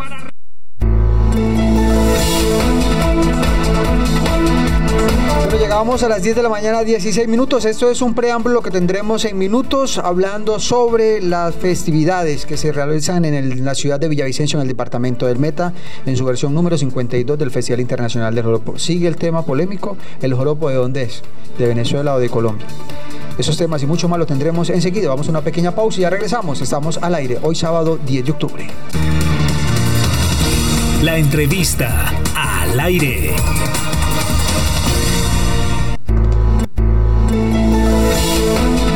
10 de la mañana, 18 minutos. Continuamos en el programa Al aire de Meridiano 70. Transmitimos desde la capital eh, araucana del departamento de Arauca. A esta hora quisimos eh, tratar de interrumpirle la agenda al señor gobernador del Meta, Juan Guillermo Zuluaga. Lo hemos llamado porque están de fiesta, gobernador. Están celebrando el torneo internacional del Joropo. Lo hemos visto en conversatorios, lo hemos visto eh, vehementemente defendiendo nuestro folclor, nuestra llaneridad, su festival, eh, su departamento del Meta, nuestro departamento hermano. ¿Cómo le ha ido, gobernador? Muchas gracias por estar con nosotros.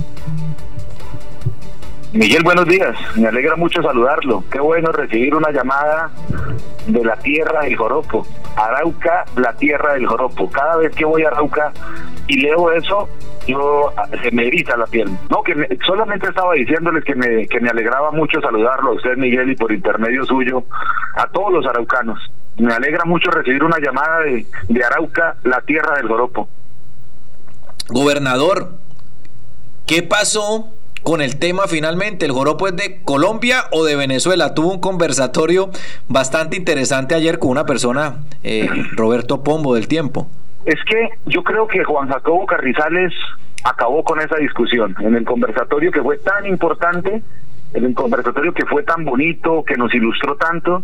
Juan Jacobo dijo que, que el joropo estaba mucho antes de que existiera Colombia o existiera Venezuela como naciones.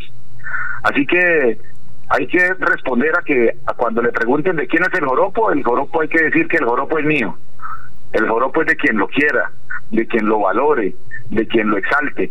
Y nosotros hacemos eso en Colombia y sabemos que en Venezuela también lo hace. Así que yo voy a zanjar esa discusión. Yo he dicho que hay muchos venezolanos, grandes artistas venezolanos, a quien apreciamos, a quienes queremos y a quienes respetamos. Y nosotros solo queremos eso, respeto. No pedimos mucho, pedimos respeto y los venezolanos de parte nuestra también lo tienen. Así que se acabó la discusión. Gobernador, excelente eh, y además que, que tener ya zanjada esa discusión eh, que la verdad generó un ruido innecesario. Yo sé que usted se molestó y defiende mucho el tema del joropo como lo defendemos nosotros, pero ya dejar ese tema atrás y pasar a lo que nos importa realmente, que es el torneo internacional del joropo, que de verdad, gobernador, desde acá lo felicitamos porque se nota la organización, vemos a Winston boleando de un lado a otro con los periodistas, vemos las transmisiones absolutamente impecables, vemos la página de internet funcionando, las votaciones, ¿cómo hizo esa vaina tan rápido? Hombre, esta nueva, esta nueva realidad nos ha hecho acondicionarnos. Estábamos realmente tristes de pensar que después de 51 años realizando un evento como es el torneo y lo que significa para Colombia, para nosotros, pero también para Colombia y el mundo, y lo que significa, eh, nos daba tristeza no hacerlo. Y tomamos la decisión de hacerlo virtual, por primera vez en la historia, y ha roto todas las expectativas el, al sitio web nos han visitado más de 300 mil personas. Eso lo decíamos ahora, ¿no? 20, 20 países viendo la transmisión. Eso ha sido realmente emocionante. Y en participación, más de 63 mil personas han votado por los participantes. Eso no tiene antecedentes, ni sumando los 51 años de los de los torneos anteriores, ni sumándolos todos, alcanzan las cifras que hoy tiene eh, nuestro torneo. Eso nos tiene muy orgullosos. Es un aporte que le hacemos desde el Meta a toda nuestra cultura y le agradezco mucho a nuestros hermanos y paisanos araucanos, casamareños, bichadenses, toda esta tierra del Oropo que nos están ayudando a, que esto funcione y salga muy bien. Y le cuento una cosa, Miguel. Anoche o ayer, mejor en la tarde, para atender a nuestros invitados, entre ellos el doctor Roberto Pombo, el director del periódico El Tiempo. Ayer se reunió Arauca, Casanare y el Meta y el Bichada en cabeza de el Cholo Valderrama, Walter Silva, Wilton Gámez, Daniel Goldrón, Joseito Viedo, no sé quién más se me escapa, John Harvey, eh, Ubaque, no sé quién más se me escapa. Ayer estaban reunidos todos, contrapunteando, cantando y dándole la bienvenida a quienes están en Villavicencio. Ayer fue una tarde y una noche mágica y me gustó mucho ver representado a toda la esta tierra en, estos grandes embajadores. Así que estamos muy contentos y felices del éxito que ha tenido el torneo. Gobernador, muy buenos días. Los saluda Juan Carlos Humoa también acá en la mesa de trabajo. Y yo quisiera comentarle algo. Hace algunos días, exactamente un mes, nosotros aquí al aire hablamos de las fiestas virtuales del municipio de Arauca porque conocíamos de rumor y teníamos una buena fuente que en el municipio de Arauca el alcalde tenía la idea y la iniciativa de hacer las fiestas virtuales.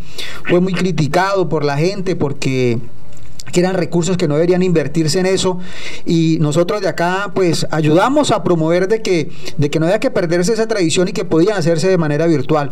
¿Cuál sería ese mensaje, gobernador, ya conociendo su experiencia, lo que está pasando ahorita en el Meta para todos aquellos araucanos a la hora de que se inicie porque el alcalde ya dijo, van a ser virtuales y la fiesta en Arauca también van a ser virtuales, gobernador? Por supuesto, pues la recomendación mía es que se deben hacer se deben hacer cumpliendo todos los protocolos de bioseguridad, porque la pandemia no se ha ido, el virus no se ha ido, virus sigue, pero necesitamos reactivarnos económicamente. Y este tipo de eventos le apuestan a la reactivación económica, a la generación de empleo. Usted no sabe el apoyo que necesitan nuestros artistas. Y esa fue otra de las motivaciones, de la motivación para hacer el torneo, apoyar a nuestros artistas que viven de esto, y hace muchos meses no tenían ni recibían ningún ingreso.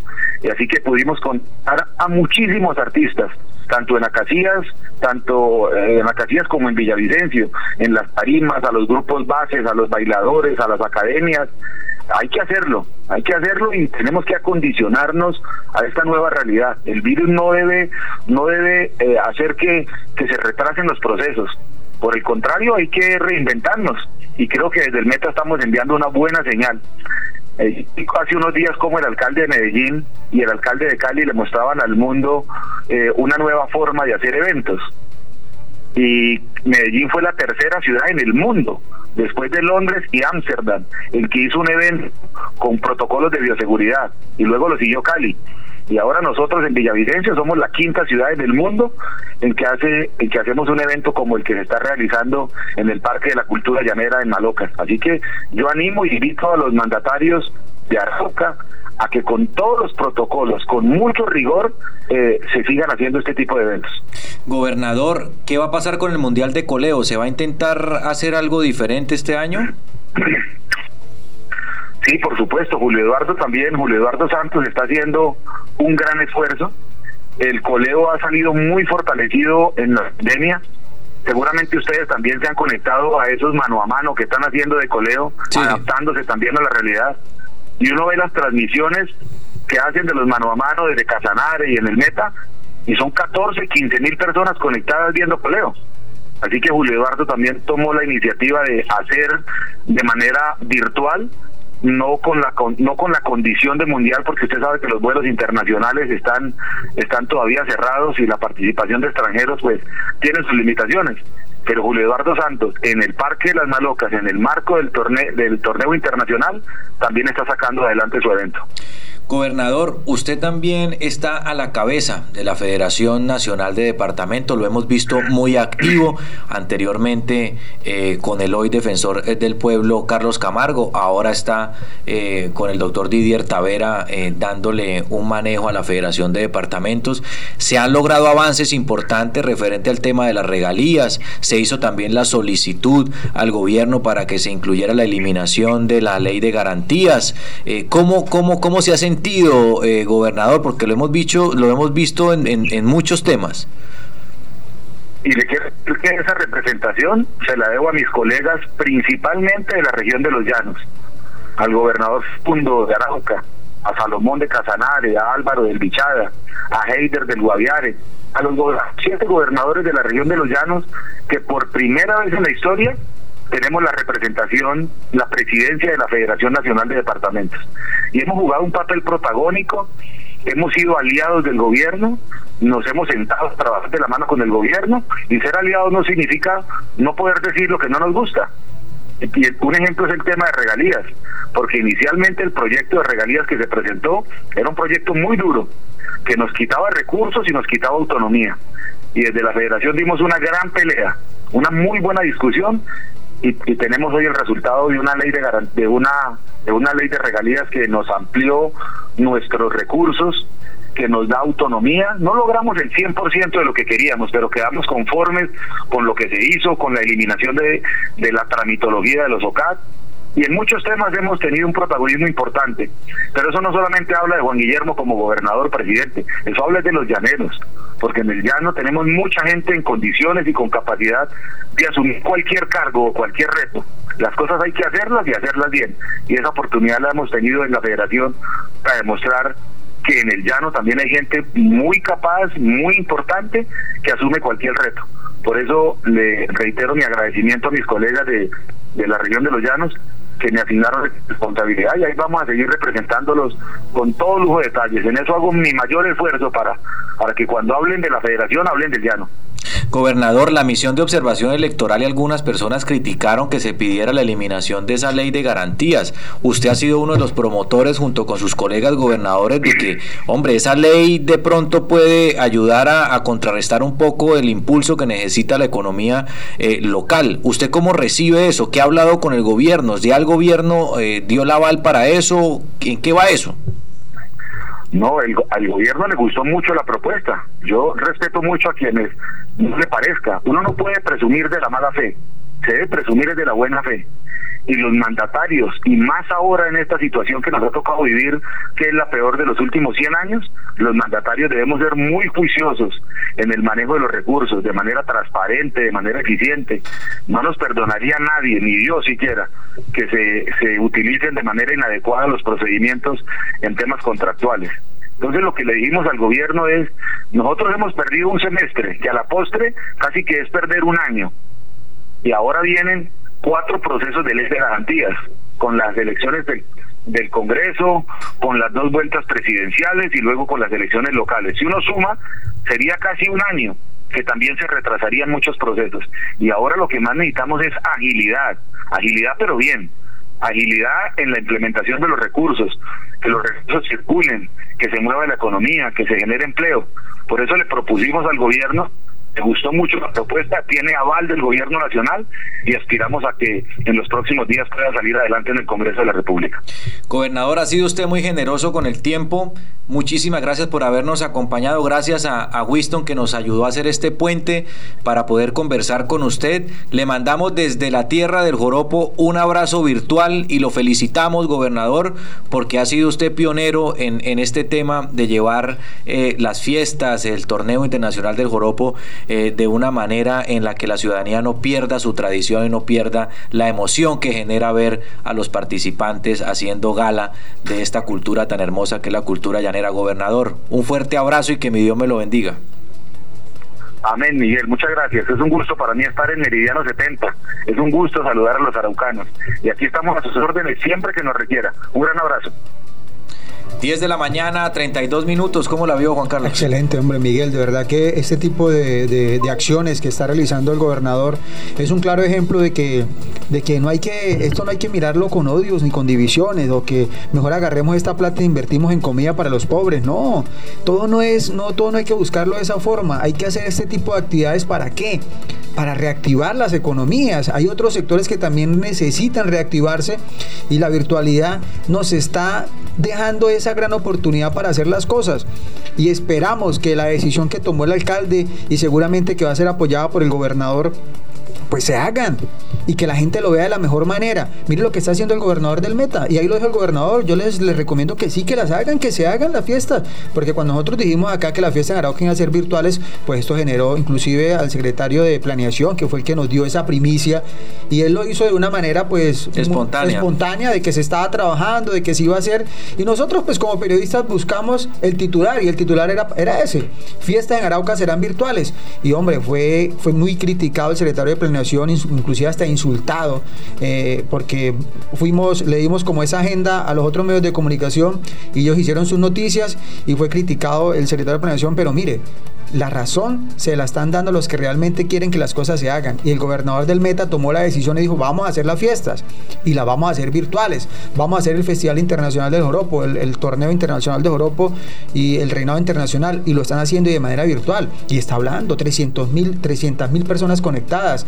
20 países viendo lo que está pasando en Villavicencio. Entonces, ¿por qué nosotros nos vamos a negar esta posibilidad de que también 20 países sepan que Arauca existe y que se están haciendo las cosas y de manera virtual y que estamos a la parte de la tecnología. Felicitamos ya desde ya al alcalde y a la historia social por haber tomado esa decisión frente a cualquier acción irresponsable en contra que se hagan las fiestas virtuales en Arauca. Se tienen que hacer y se están haciendo. Que conozcan que Arauca existe en otros países. 20 países están viendo lo que está pasando en Villavicencio. Lo ha dicho el, gobernador eh, Juan Guillermo Zuluaga, que fue una decisión que tomaron porque también fueron criticados en Villavicencio por lo que iban a hacer y por las inversiones que se iban a hacer, pero se están haciendo. Entonces, yo sí creo que lo que está haciendo el Meta y lo que hizo Neiva también es un ejemplo de que las cosas se pueden hacer y ya vamos a tener dos opciones. Esperemos que el otro año pues sea mejor, podamos tener las libertades que nunca eh, que este año perdimos por el tema de la pandemia y que ya sean presenciales y virtuales y que también haya un presupuesto para quienes estén en otras partes del departamento Arauco del municipio capital tengan ese derecho de poder observar lo que está pasando en su tierra y que puedan disfrutar de las fiestas de manera virtual. Al aire con el personaje de la semana.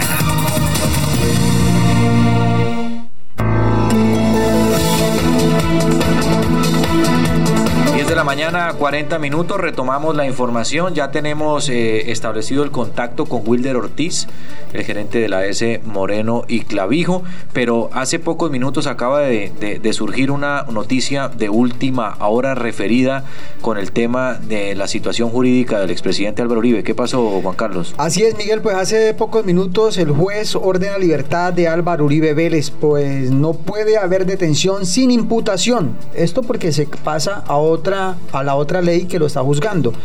Y dice, esto lo están registrando automáticamente los medios nacionales, dice la jueza 30 de control de garantías de Bogotá concedió la libertad inmediata del expresidente Álvaro Uribe Vélez. Aseguró la juez que no puede haber privación de la libertad sin imputación de cargos. Al inicio de la audiencia, en la mañana de este sábado, la funcionaria judicial calificó como destinados los cuestionamientos realizados por la Fiscalía a la diligencia de la indagatoria al expresidente Álvaro Uribe Vélez. Indicó que esos señalamientos desviaron la atención del debate en el juzgado que era definir la petición de la libertad hecha por la defensa del exmandatario.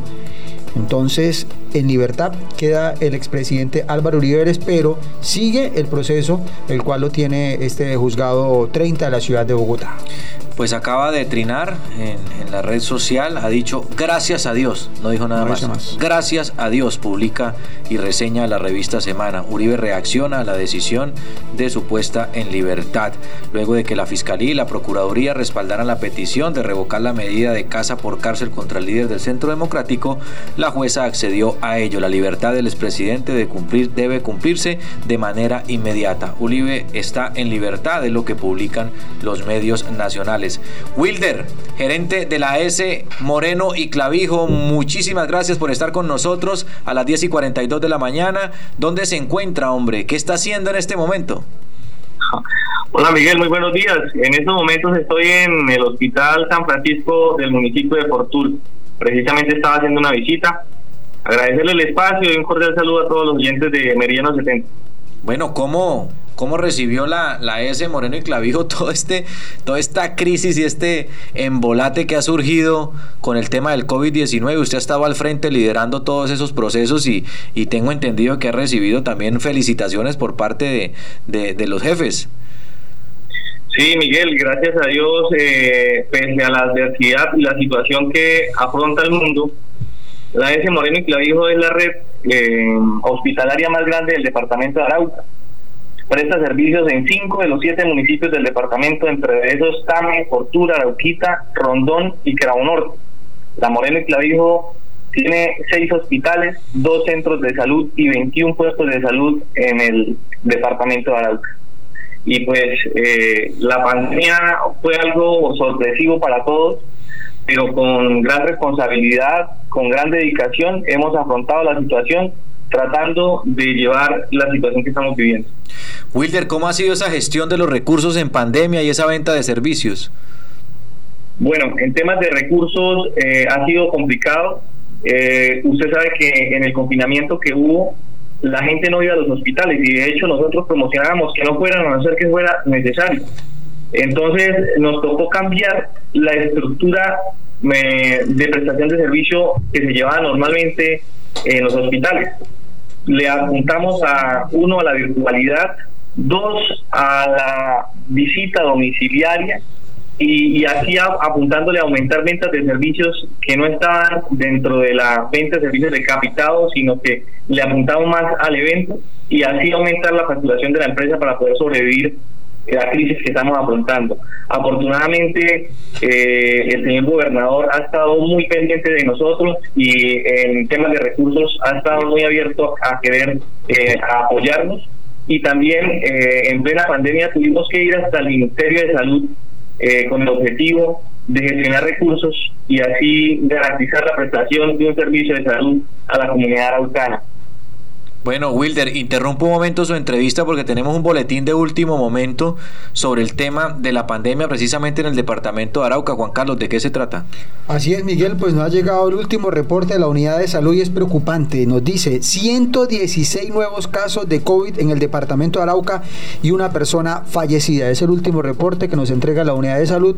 Esto es a corte del día 8 de octubre.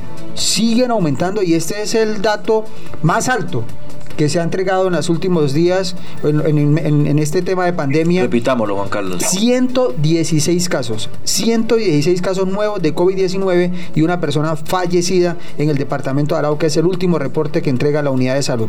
Son set- eh, 47 casos en Arauca, eh, en Arauquita 25 casos, en Saravena 29 casos y en el municipio de Tame 15 casos. Lo reporta la unidad de salud hasta ahora de la mañana. Wilder, aprovechando que estamos con usted al aire, eh, ¿cómo recibe esto, hombre? La cifra más alta de contagiados se registra hoy. Sí, precisamente la- esa cifra es la más alta dentro de todas las dinámicas de lo que llevamos de la pandemia en el departamento de Arauca. Y la verdad es preocupante, Miguel, pero eh, tenemos que aprovechar este espacio y, y dar, la, dar la educación pertinente a la comunidad del departamento de Arauca. Creo que estamos bajando mucho la, guar- la guardia eh, los habitantes del departamento.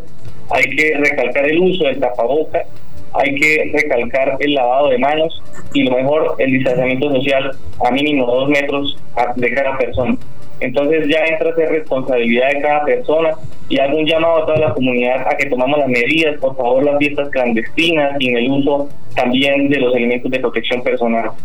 Es preocupante la cifra y creo que eh, eh, tenemos que, uno, empezar a tomar eh, medidas frente a la situación, educar a la comunidad, porque eh, se nos puede estar saliendo de las manos. Wilder Ortiz, gerente de la S Moreno y Clavijo. Tenemos entendido que hay información sobre el tema de los salarios al personal. ¿Están al día? ¿No están al día? ¿Cómo ha sido todo este, este, este embeleco para poder cumplirle a los, a los trabajadores, Wilder? Miguel, eh, hace un momento pues eh, hablábamos de la venta de servicios eh, en los diferentes hospitales de la red hospitalaria de la Moreno y Clavijo.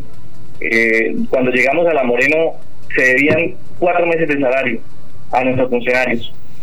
Eh, en este lapso de tiempo que llevamos en la Moreno y Clavijo, puedo decirle y garantizarle que, que estamos al día con el personal y de hecho es una de nuestras prioridades tener al, al- al personal al día. Creo que es la mejor motivación que podían tener los trabajadores en esta lucha donde son ellos los verdaderos héroes, donde son ellos la primera línea de defensa y de atención a esta pandemia.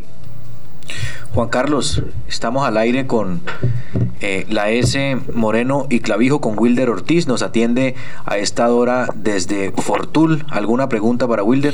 Sí, claro que sí, Wilder. Buenos días. Un saludo muy especial para usted y sabemos del trabajo tan importante que ha venido haciendo al frente de esta S, la Moreno y Clavijo. Pero siempre eh, han habido dificultades con el tema de la S Moreno y nos alegra demasiado de que a pesar de las limitaciones que se ha tenido en medio de la pandemia, pues usted haya tenido o haya salido eh, eh, sacando a flote grandes de las dificultades que ha tenido la S Moreno y Clavijo. Pero la S Moreno y Clavijo se va para el municipio de Tame. Esa fue una decisión que tomó el gobernador en conjunto con los diputados. ¿Cómo va ese proceso, eh, doctor Wilder? Sí, señor, gracias, Juan Carlos. Eh, en estos momentos estamos empezando ya a, a hacer las adecuaciones de la antigua sede hospitalaria del Hospital San Antonio de Tame, donde va a ser y va a operar la sede administrativa de la S. Moreno y Clavijo. La sede administrativa actualmente está en el, en el municipio de Arauca. Eh, recordemos que en el municipio de Arauca pues no tenemos red hospitalaria, no tenemos ningún hospital. Y se tomó la decisión de trasladar la sede administrativa del señor gobernador con el objetivo de mejorar y garantizar una adecuada prestación de servicios de salud. Mejoraría notablemente en muchos aspectos. Uno, estamos cerca de nuestra red hospitalaria, estaríamos vigilando los procesos de auditoría de cuentas médicas y auditoría en la parte de facturación. Tendríamos la bodega de almacenamiento de medicamentos y insumos hospitalarios cerca, nos dificultaba el trasladar estos insumos a los diferentes hospitales que en realidad eh, operan mm, eh, más en el Piedemonte y, eh, y, Puerto Rondón y Carao Norte, obviamente, pero eh, geoestratégicamente está más viable eh, dentro de su red hospitalaria. Y es Tame el municipio escogido porque pues estamos allí implementando nuevos servicios, hemos empezado con especialidades básicas y, y- y la verdad eh, garantizaría uno hay que trabajar de la mano con la comunidad. Es un gerente que sí está haciendo gestión, pero que le queda más difícil estar trasladándose a sus, a sus municipios donde está su red hospitalaria a que esté frente a la comunidad, uno atendiendo la necesidad eh, de, de ellos, que es en realidad a ellos al que se le debe prestar el, el adecuado servicio, y, y dos, estar pendiente del funcionamiento de los hospitales. Sueño con llegar a, a, esta red hospitalaria y estar antes de las 7 de la mañana haciendo revisión de la entrega de los, de los turnos. Entonces, para mí eh, se, se, me facilitaría, uno, eh, estar cerca de la comunidad, dos, estar pendiente de los, más pendiente de los procesos hospitalarios eh, y geoestratégicamente estamos más cerca del centro del país. De hecho, toda la mercancía que llega llega por el municipio de Tame. Entonces estaríamos mejorando en oportunidad eh, a todos nuestros hospitales. Wilder, ¿ya están naciendo los tameños en Tame o cuándo sucederá eso? En esos momentos eh, tenemos ginecología en consulta y procedimientos eh, ginecológicos de baja complejidad. Le apuntamos a esto y de hecho esto ha ayudado a mejorar los procesos de facturación en toda la empresa. Pero yo le puedo decir, eh, Miguel, que ahorita firmamos un convenio interadministrativo para ese desarrollo. Quería posesionar el servicio de ginecología eh, de tiempo completo, pero hubo eh, falta de apoyo de parte de las EPS en autorizar los servicios porque éramos baja complejidad. Entonces, eh, no me quedé quieto y buscamos la alternativa o la estrategia de poder garantizarle estas especialidades básicas a todos los habitantes eh, de los municipios donde opera la S, pero también el sentir social de los tameños, de que los tameños nazcan en Tame. Entonces, gracias a este convenio que ya estamos empezando a terminar de pintar, de estructurar con la S del del doctor Carlos Sánchez, vamos a estar eh, en el municipio de Tame haciendo las cesáreas pertinentes y el acompañamiento, porque a veces eh, los médicos generales o los rurales eh, les falta el acompañamiento también del especialista para tomar las decisiones. Y es allí donde en el municipio de Tame tenemos dos salas de cirugía, dos equipos de anestesia con tecnología actual y son dos, dos salas de cirugía de verdad muy bonitas, donde nos permitiría hacer este tipo de procedimientos, este tipo de cirugías. De hecho, pues implementamos Pomeroid eh, y, y, y, cirugías ginecológicas de baja complejidad. Entonces ya empezamos a darle uso a esas salas de cirugía y vamos a complementar los servicios con la SSRARE para que la gente tenga esa accesibilidad, esa oportunidad, esa integralidad de recibir eh, un cuidado en salud eh, necesario y creo yo legalmente constitucional para mejorar eh, las condiciones de, de, los habitantes del departamento de Arauca. Wilder, 10 de la mañana, 53 minutos. Le agradecemos mucho, Wilder, por, por ese espacio que nos ha brindado hoy sábado. Sabemos que está en correría, que anda para un lado y para el otro, sacando adelante ese barco tan importante para nosotros los araucanos, que es la S Moreno y Clavijo. Wilder, muchísimas gracias y espero verlo pronto. Tenemos una cita la próxima semana, no lo olvido. Sí, señor Miguel, muchísimas gracias de verdad por el espacio un cordial saludo, Juan Carlos, y un cordial saludo a todos los clientes de Meridiano 70 y decirle que las puertas de la gerencia de la S. Moreno están abiertas a recibir la comunidad, a, recibir aquellas necesidades que se requieran para mejorar la prestación de un servicio de salud y que estamos trabajando de la mano para mejorar cada día, que estamos abiertos a escuchar para poder atender y mejorar la prestación de un servicio de salud en el departamento de Aragua. Muchas gracias. Bueno, Juan Carlos, 10.54 minutos de la mañana. Ha pasado rápido el tiempo. si quiere, si quiere avancemos, avancemos con esta entrevista que usted le hace a la de infraestructura eh, del departamento. Así es. Bueno, eh, quedó con Wilder. Quedó con Wilder Ortiz en la, la cabeza. Felicitaciones. Eso es lo bueno de los, de los profesionales jóvenes y se le ve ese dinamismo y esa actitud para sacar adelante la S Moreno y Clavijo, que estuvo a punto de ser liquidada. Eh, estuvo entre las opciones de ser liquidada la S Moreno y Clavijo. Y vea, Ahí está sacando adelante ese tema de la S Moreno y Clavijo y esperemos que cuente con todo el apoyo del sector salud en el departamento de Arauca para adelante. es un muy buen tipo, un pelado serio y dedicado en su trabajo y desde aquí de verdad lo felicitamos por esa labor que está haciendo. Adelante, pues, Juan Carlos. Pues Miguel, estuvimos hablando con la ingeniera Zulma Cadena, ya la secretaria de Infraestructura del departamento de Arauca, y estuvimos hablando y la estuvimos buscando precisamente para conocer qué están haciendo en infraestructura, porque sabemos que ante las dificultades que ha generado la pandemia y la denuncias de la comunidad por la falta de trabajo y retrasos en algunas obras, pues quisimos hablar con ella para que ella nos contara realmente qué está pasando, qué han hecho durante estos meses de pandemia, cómo han avanzado los procesos, cómo han avanzado en los procesos y nos contó, nos contó que ha hecho visitas algunas obras, que algunas obras se han retrasado o se retrasaron por la pandemia, por obvias razones, porque se cerró el país y no pudo avanzar en algunas obras. Pero también hay algunas obras que no tuvieron nada que ver con la, con la pandemia, pero que están retrasadas, que no están ejecutando los, los trabajos de acuerdo a los programas de trabajo de las obras y que las puso en la mira y que ya empezaron a arrojarse los resultados frente a este tema. Escuchemos ya y sobre la entrevista que le hicimos a la ingeniera Zulma Cadena, ella es la secretaria de Infraestructura del Departamento de Arauca. La entrevista al aire. Bueno, Juan Carlos, la verdad no ha sido un tema fácil. Eh, nos hemos tenido que enfrentar a muchos inconvenientes, a muchas dificultades, desde el punto de vista económico, social, todas las implicaciones que ha tenido eh, esta terrible situación de pandemia. Inicialmente nos encontramos con algo pues inesperado, eh, se traían pues algunos contratos ya en ejecución, contratos que tuvieron que suspenderse, eh, inicialmente por tema obligatorio y posteriormente pues ya cuando el gobierno empezó a permitir todas aquellas excepciones dentro de las cuales se encontraba la ejecución de obras, pues definitivamente eh, a pesar de que se dio ello pues todo se vio afectado y pues eh, decir que hubo las excepciones, eso no implicó de que todo se hubiese normalizado. Digo que todo se vio afectado porque obviamente la cadena de suministro de materiales se afectó, los transportes, los costos se incrementaron, eh, fueron muchos factores que realmente eh, afectaron eh, la economía del país y, las actividades eh, en todo el país. Y obviamente pues nuestro departamento no fue la excepción. Sin embargo, pues a, a lo largo de estos 10 meses muy duros, pues también administrativamente nos vimos muy afectados porque pues para nadie es un secreto que, el trabajo normal eh, dentro de la administración eh, pues se truncó mucho. El trabajo en casa no es lo mismo que, un trabajo presencial, los trámites administrativos mucho más demorados.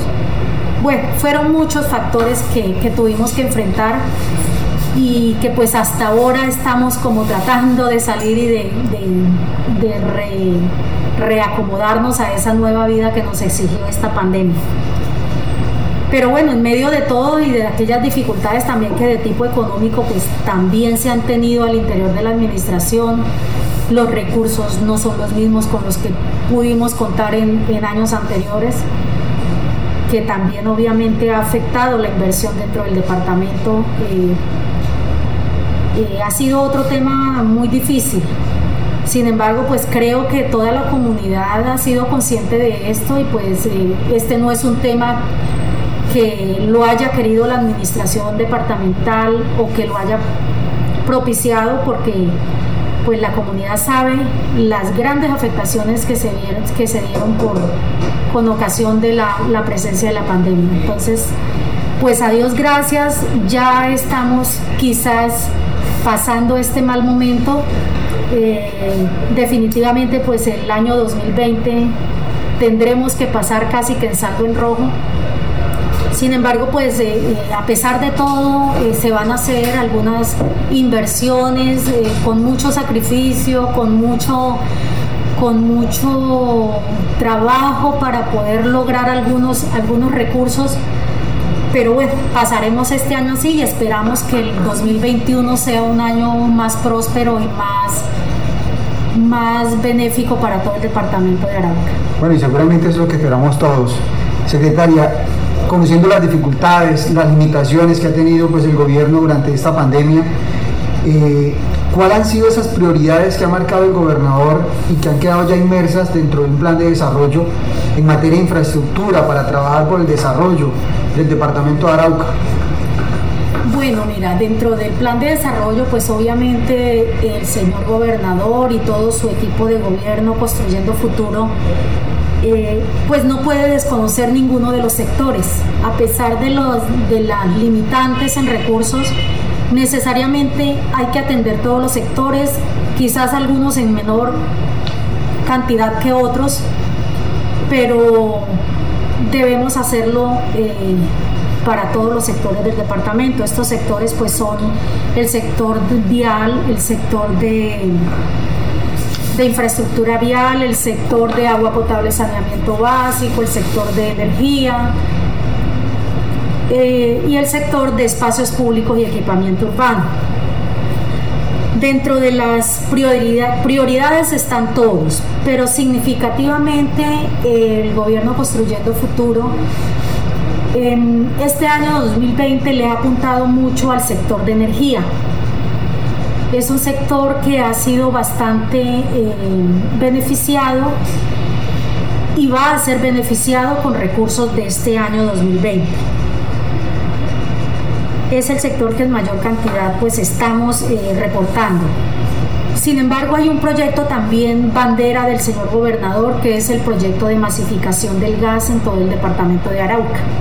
Este proyecto eh, inició desde años atrás hemos culminado una etapa en el municipio de Tame y en este periodo, en esta vigencia 2020, aspiramos a dejar firmados dos nuevos acuerdos para darle continuidad en el municipio de Tame y para iniciar una etapa en el municipio de Saravena.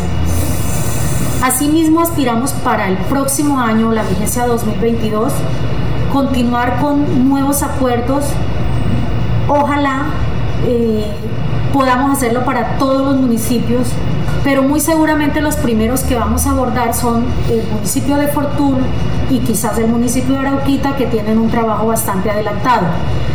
No quiere decir esto que los demás municipios eh, no se vayan a atender, porque como le digo es un proyecto bandera del señor gobernador y él aspira en su gobierno a dejar gasificado todos los municipios del departamento de Arauca.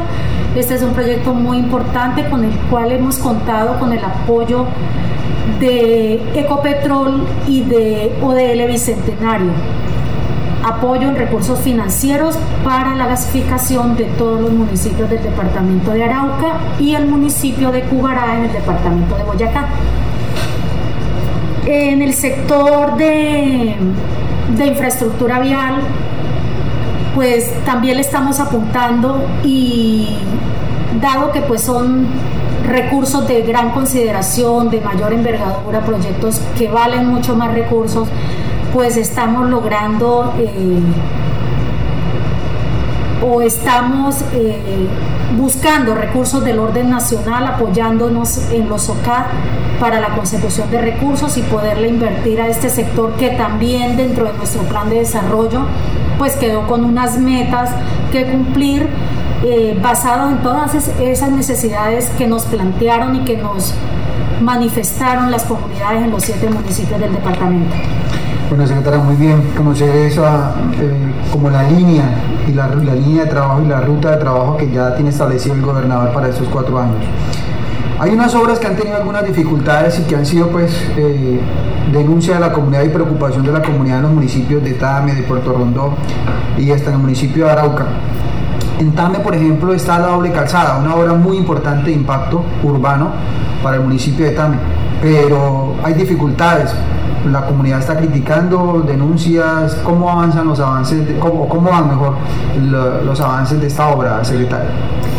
Bueno, sí señor, que lo que usted comenta es cierto. Eh, el pasado mes de septiembre a finales hice un recorrido eh, en compañía de los secretarios de infraestructura y planeación del municipio de Tame por la obra de la doble calzada, también por la obra de la vía, pavimentación de la vía Tame Rondón, que son obras de, que están en esa jurisdicción de, los, de ese municipio. Visitamos la obra de la doble calzada y pues efectivamente, eh, como lo ha manifestado la comunidad y como lo saben los medios, es una obra que pues no ha avanzado como se hubiese querido y como se, como se estuvo programada la obra. En ese momento, cuando hicimos la visita, eh, la verdad los trabajos eran muy pocos los que se estaban haciendo. Sin embargo, pues en ese comité que se hizo, eh, establecimos unos compromisos. Aquí hay, debo hacer una claridad que siempre hago y es que pues pese a que este es un proyecto que fue formulado y presentado por el Departamento de Arauca, eh, cuando se asignaron los recursos se designó como ejecutor de la obra el municipio de Tame y la gobernación tiene a cargo es la interventoría del proyecto o la interventoría de la obra. Como tal, pues eh, eh, quien ejerce el control directo sobre esa obra como entidad es la alcaldía de Tame. Sin embargo, pues hemos querido hacer un acompañamiento y hemos querido coordinar acciones con la alcaldía de Tame. Por ello le dije que habíamos hecho en compañía de los secretarios de planeación y de obras de la alcaldía de Tame la visita con el fin de coordinar esas acciones de control y seguimiento que pues pudiesen, eh, aunando esfuerzos, eh, incitar a los contratistas, a la interventoría, para que salgamos adelante con este proyecto, pues es un proyecto de gran envergadura, es un proyecto de gran impacto para el municipio de Tame y todo el departamento, más cuando el municipio de Tame es la entrada desde el centro del país a nuestro departamento. Entonces en esta visita pues se hicieron algunos acuerdos, algunos compromisos. Desde la gobernación nuestro compromiso fue requerir a la interventoría y exigirle un informe donde nos estableciera si el contratista de obra está cumpliendo o no está cumpliendo y que con esta herramienta la alcaldía de Tame pudiese tomar las acciones en el evento que haya el incumplimiento, pudiese tomar acciones legales para conminar al contratista a que cumpla con sus obligaciones contractuales y ejecute la obra tal como está prevista. Ese fue el compromiso desde la gobernación de Arauca.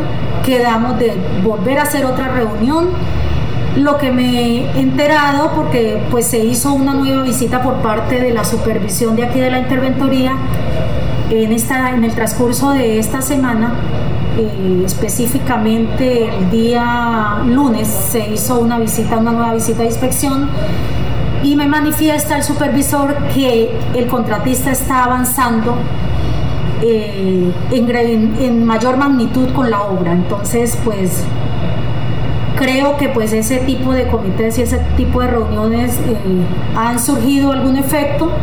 Sin embargo, pues estaremos muy pendientes y en la medida de, del transcurso del tiempo pues eh, se mirarán los resultados. ¿Y la, y la pigmentación Tame Rondón cómo está, secretaria?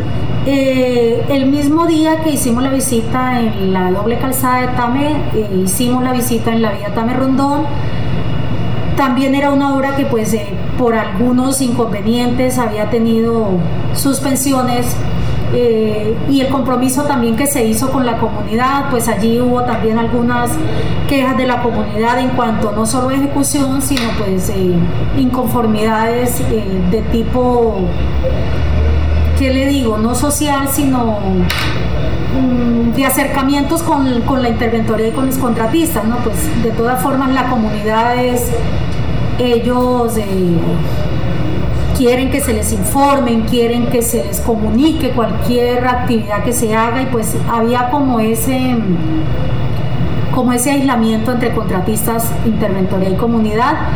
Allí establecimos unos compromisos y efectivamente pues en esta semana se dio reinicio a la obra y ya está dentro de su ejecución normal. Ya para terminar, secretaria, eh, ¿en qué estado está también el avance de la pavimentación del dique en el sector Caño Jesús, Coiti y a la entrada a Matecandela? Eh, bueno, ahí en, en el dique vía se están ejecutando dos contratos diferentes. Uno es el que va desde el sector de la Camoruca hasta el barrio Haití. El contrato está en ejecución eh, han habido inconvenientes de suministro de asfalto porque pues eh, es bien sabido que en el departamento solo contamos con dos canteras, con dos, eh, perdón, dos sí, dos canteras donde nos suministran el asfalto para los pavimentos de todo el departamento.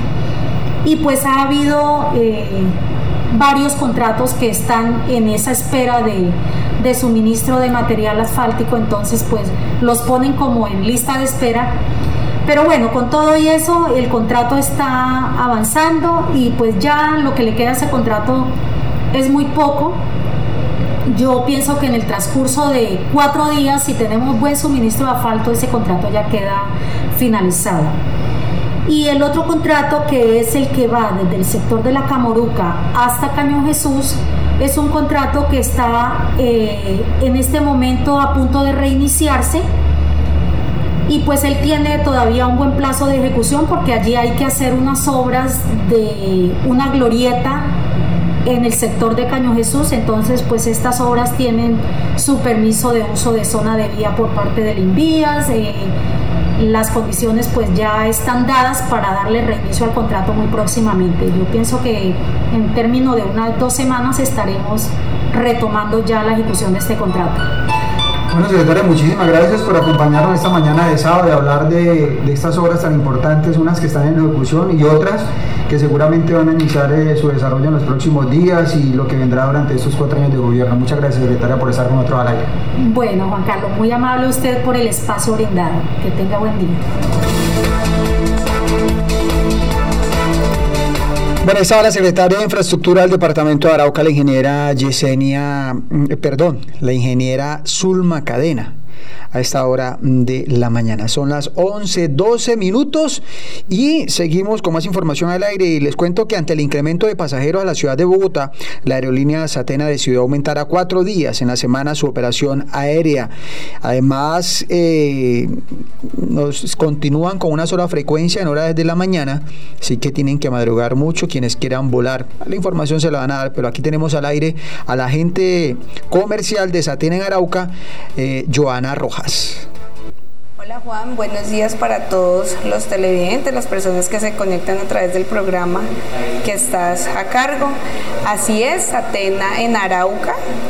Como muchos lo saben y tal vez otros no, empezó operación directa desde Bogotá desde el primero de abril del 2019 con la finalidad de poder brindar un poco más de acercamiento a muchos procesos que brinda la aerolínea frente a la necesidad que tenemos como araucanos.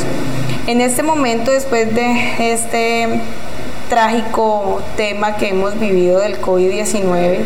Se empezó operación el 25 de septiembre, iniciando solo con tres rutas, lunes, miércoles y viernes, como para dar esa apertura y movimiento a la situación. A partir de octubre deciden implementar una nueva frecuencia que son los domingos. Solamente tenemos un vuelo al día durante estos cuatro días de, que tenemos eh, habilitado de Arauca Bogotá saliendo a las 8 y 10 de la mañana y de Bogotá Arauca siempre a las 5 y 40, 5 y 44 de la mañana. Cuando tú hablas, que dices que Satena está haciendo la operación de forma directa, ¿a qué se refiere cuando se habla de forma directa Satena aquí en el departamento de Arauca? Es que en algunos otros sectores de la ciudad a nivel nacional, pues Atena tiene como especie de un vínculo con otras personas, como especie de algo arrendado, algo así. Entonces, ¿qué es lo que hace? Esa otra persona tercera, pues maneja la imagen de Satena en estos territorios.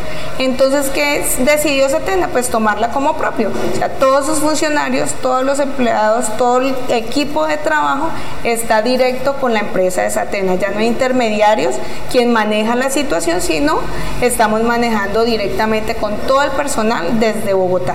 Pero para comprar un ticket entonces toca hacerlo directamente con Satena. Es lo ideal, porque pues obviamente somos la imagen, somos la entidad representativa de esta aerolínea y pues lo que queremos es brindar un mejor servicio con la finalidad de poder darles eh, ciertas alternativas que tenemos, como las tarifas CISBEN, que son para todos los araucanos o las personas que están cisbenizadas en este territorio, que su puntaje no supere el 33.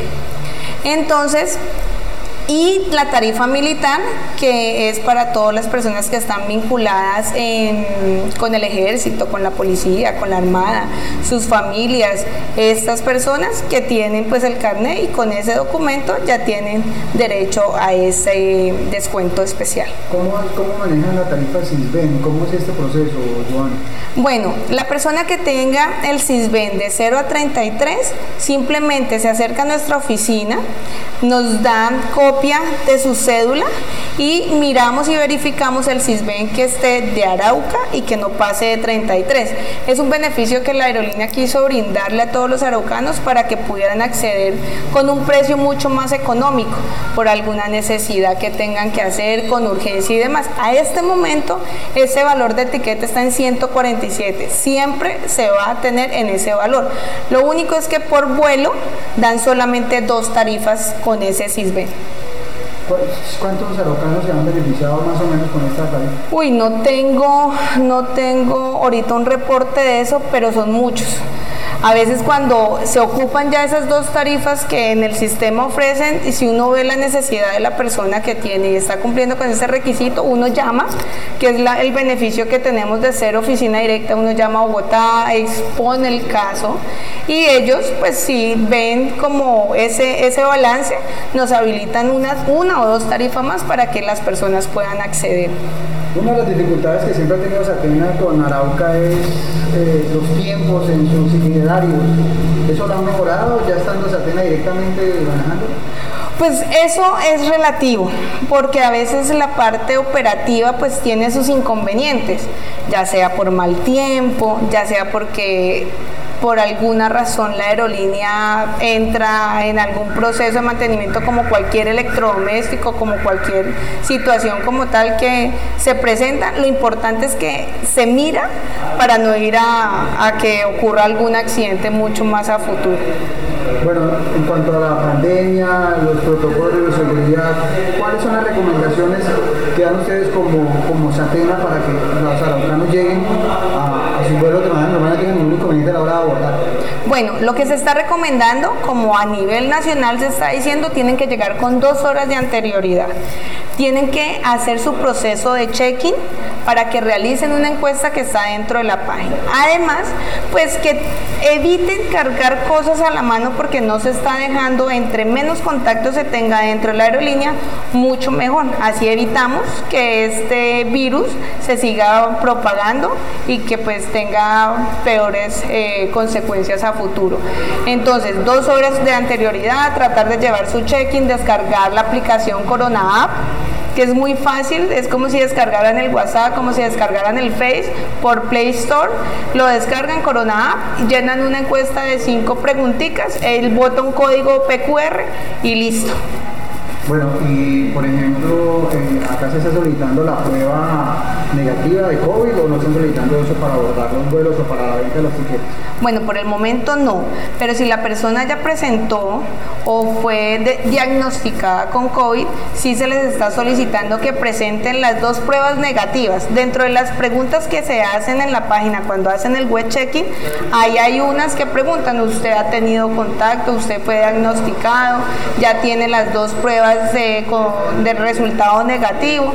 Y ahí se va respondiendo. Si todo eso es, es, es afirmativo, en el momento que vayan a abordar, pues deben presentarla. Si no la presentan, pues infortunadamente no podrán volar. Y al ingreso al aeropuerto, ¿qué medidas están tomando? Bueno, los protocolos que maneja el aeropuerto es totalmente diferente a los protocolos que maneja la aerolínea. Tengo entendido que efectivamente en ese momento que se citan con dos horas de anterioridad, el aeropuerto pues tiene su proceso también para el pasajero, el que no tenga pues su tiquete no puede ingresar. Esto tienen que empezar desde afuera pues el ingreso, tener su distanciamiento, lavado de manos y demás, pero el protocolo del aeropuerto es aparte del, de la aerolínea. La oficina de nosotros está ubicada en la calle 17, número 1946, antes de llegar a la veterinaria El Campesino, por toda la calle. Esa es la oficina principal de Satena, ahí es donde estamos ubicados.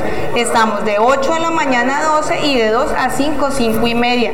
Los sábados de 8 a 12. El número telefónico, pues para que nos llamen o nos escriban, obviamente pidiendo disculpas porque estamos súper congestionados tanto a nivel nacional como en Arauca, al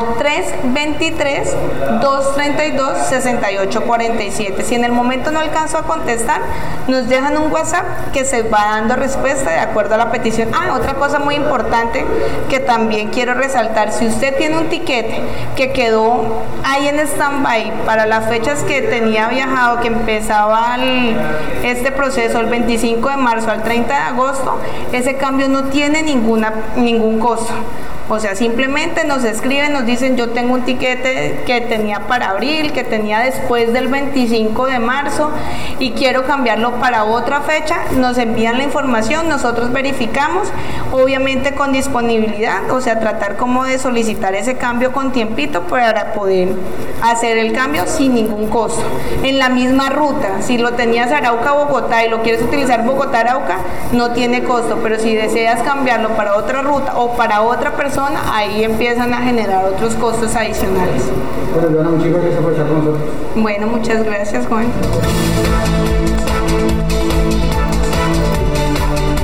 Son las 11 de la mañana, 20 minutos y gestionando en la capital araucana nos encontramos al alcalde del municipio de Fortul, Javier Alonso Cabrera, luego que se flexibilizaran las medidas en medio de la pandemia. De acuerdo con el mandatario, tras la afectación que ha generado la pandemia a la economía de su municipio, el alcalde enfoca su gestión y trabajo en el mejoramiento de la red terciaria de los cinco ejes viales, pues con esto se fortalece eh, el trabajo de los campesinos para que puedan sacar y comercializar sus productos. Fortul, al aire. Muy buenos días, un saludo muy especial a todos los que en este momento están eh, escuchando y viendo eh, este importante eh, programa al aire. Decirle que el municipio de Fortún pues tiene las puertas abiertas para todos los habitantes del departamento de Arauca, para toda la comunidad de nuestro país y decirles que que Fortul pues estamos trabajando, lo que usted decía, amigo periodista, eh, desde el inicio de nuestra administración hemos venido trabajando, haciendo gestión con el fin de que de, mitigar un poco las necesidades que hay en nuestra comunidad. Pero desafortunadamente, como lo decía, con el tema de la pandemia pues eh, nos bajó un poco ya esta gestión, pero hoy estamos retomando nuevamente eh, la gestión y nos estamos enfocando en las vías terciarias, en el mantenimiento de las vías terciarias de nuestro municipio. Nuestro municipio tiene cinco ejes viales, la cual esto queremos buscar la manera de cómo eh, se mejoren esta vía para que los campesinos puedan traer sus productos a, nuestro municipio y al departamento y al país en general. También estamos trabajando con el tema de conectividad, para que haya conectividad, para que nuestros jóvenes, nuestros estudiantes, la comunidad pueda tener un acceso al tema de conectividad. Eh, por supuesto que también el tema de saneamiento, el tema agropecuario, en que las líneas que, que nos enfocamos en el plan de desarrollo. Y, y, lo que quiere es eso, vivir en paz en nuestro municipio, buscar la manera de que haya paz también, de que la comunidad se sienta satisfecha con esta nueva administración. Bueno, alcalde, eh, con el trabajo que han hecho con los concejales, ¿cuál ha sido ese presupuesto aprobado para esta vigencia y que espera ejecutar en, lo que queda de esta actual vigencia y seguramente a través de vigencias futuras para el próximo año? Eh, nuestro municipio es, esta categoría, pues los recursos son muy mínimos. Estamos ejecutándolo en unos 7 mil millones de pesos, que es algo muy mínimo, pero que lo hemos distribuido en los diferentes sectores. Estamos corriendo porque el, tema del primer año pues es difícil, ¿no?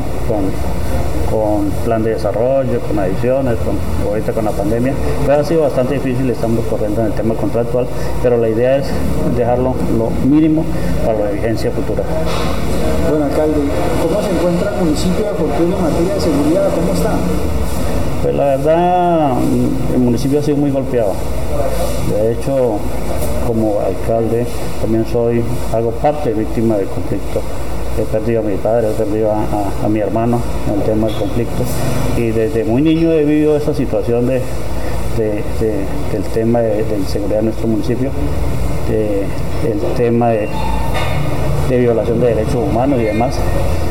Pero estamos trabajando en ello, estamos trabajando para que primero Dios y nuestra comunidad se sienta satisfecha y ojalá haya una paz en nuestro bello municipio. Bueno, alcalde, eh, ¿cómo ha sido esa gestión que se ha realizado con la administración departamental? Allá hay proyectos, hay gestión, ¿qué, qué- podríamos hablar de, ese acercamiento que tiene el municipio con la administración departamental para inversión de recursos en su municipio? Al inicio, pues recibimos el municipio obviamente cero recursos y cero proyectos. Nos pusimos en la tarea y le abrimos los espacios a, a todos los amigos contratistas, ingenieros que quieren apostarle sin mirar colores ni feo. A todos le abrimos los espacios para qué? Para que apoyen a, a las necesidades que hay en nuestro municipio. Y por supuesto que desde, desde el gobierno departamental hemos recibido una mano amiga, una, amiga, una mano amiga con nuestro gobernador, con el doctor Facundo.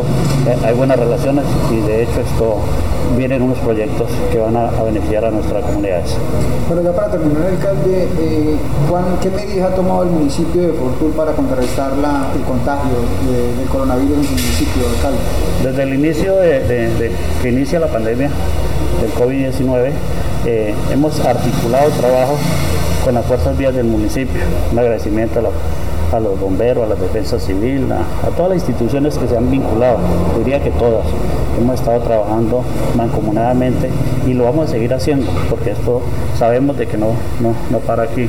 El hecho de que el gobierno nacional pues quiera reactivar la economía o se quiera reactivar la economía no quiere decir que ya no hay COVID, todo lo contrario, tenemos que prevenir y por eso hacemos un llamado a la comunidad para que sigamos eh, con el lavado de manos, con el tema del tapabocas, cuidándonos, el tema de distanciamiento, hay que cuidarnos porque eh, COVID aún sigue creciendo la cifra y lo que queremos es que nuestro municipio pues, eh, haya salud y que no se presenten más casos. ¿Qué tanto ha sido golpeado el municipio de Fortul económicamente con la pandemia, alcalde? Bastante, bastante. Usted sabe que eh, el, el comercio, el tema agropecuario, eh, las instituciones como tal, han tenido que eh, también eh, vivir esta situación y por lo tanto ha sido demasiado gol- golpeado y, por- y lo que se quiere es eso, se reactive la economía, pero que se reactive con responsabilidad. Ese es el llamado que le hacemos al comercio, a, a todas las instituciones, de buscar la manera de que sigamos preveniendo que se presenten más COVID sistema de salud del municipio de Fortul sí ha respondido a esta pandemia? Sí, señor. Todos man- eh, mancomunadamente hemos trabajado para que, para que el municipio pues, no tenga las cifras que, que tengamos que lamentar. Bueno, alcalde, muchísimas gracias por acompañarnos, por estar con nosotros aquí al aire. No, gracias a ustedes y, la idea es seguir trabajando, seguir gestionando y gracias a, nuestros representantes, gracias a, a nuestros senadores, gracias a nuestro gobernador del departamento, el doctor Facundo, por supuesto a nuestros concejales y a nuestros diputados que se están colocando la camiseta por nuestro bello municipio. Muchas gracias. El artista invitado al aire.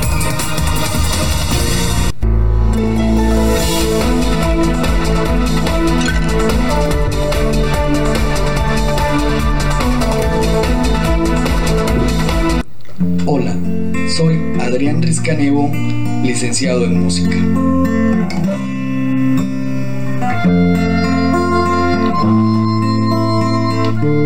Llevo seis años de trayectoria en el sector cultural del municipio de Tame, liderando procesos de formación musical.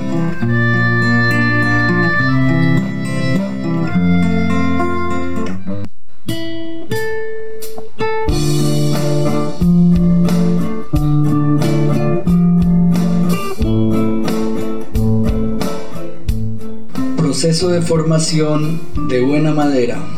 Ensamble de guitarra.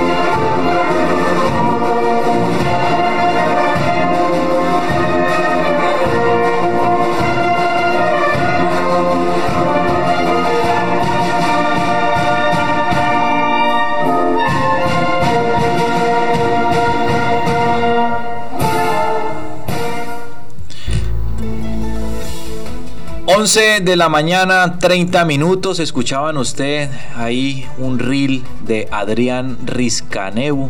Él es promotor cultural, un joven músico de Tame, a quien quisimos traer al programa para eh, darle ese reconocimiento por esa invaluable labor que viene realizando desde la Cuna de la Libertad, desde el municipio de Tame, Adrián Rizcaneu. Adrián, muy buenos días. ¿Cómo se encuentra usted en la mañana de hoy sábado?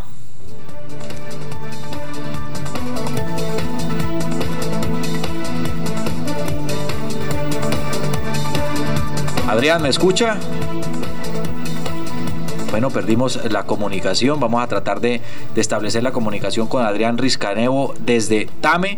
Como le decía, él es un artista eh, tameño que se ha encargado desde hace varios años de eh, promover la cultura, el aprendizaje de música eh, de varios instrumentos en el municipio de Tame donde él vive y tiene un problema, tiene un problema económico. Está, pidiendo ayuda? Está pidiendo, está pidiendo ayuda a Juan Carlos y por eso lo trajimos al programa, porque él hace escuelas de formación de música en Tame. Él se dedica a enseñarle música a los jóvenes tameños, a, la ciudadanía en general. Es promotor de paz, estuvo eh, llevando la escopetarra, esta, este fusil que se convirtió en guitarra promoviendo iniciativas de paz en el municipio de Tame. Estuvo también, estuve, estuvo participando también en, los temas del bicentenario, en la conmemoración del bicentenario, y, quisimos traerlo para que nos contara un poco su historia. No tiene recursos, es increíble eh, que no se haya destinado por parte de de los mandatarios actuales algún tipo de recurso para promover estas escuelas de formación musicales, Juan Carlos. Es, decir, esto, estos son los temas que construyen tejido social. Bueno, esperemos que la historia de Adrián pues conmueva a los mandatarios, a los diferentes concejales de, de TAME y también a los diputados, porque esto es una, una tarea de todos y si queremos cultura tenemos que apoyar esto, este tipo de acciones y estos muchachos que a pesar de dedicarse a otras cosas están dedicados a formar estos pequeños, precisamente para que se involucren en el tema de la cultura, la música y hacer cosas diferentes y se, alejen un poco de temas que pueden influir en ellos y que los llevan al traste cumpliendo algunos años, como es el tema de la drogadicción, la prostitución y en últimas, la guerra. Qué bueno que, qué bueno que se esté incentivando eh, la vinculación de jóvenes a la música y no a la guerra.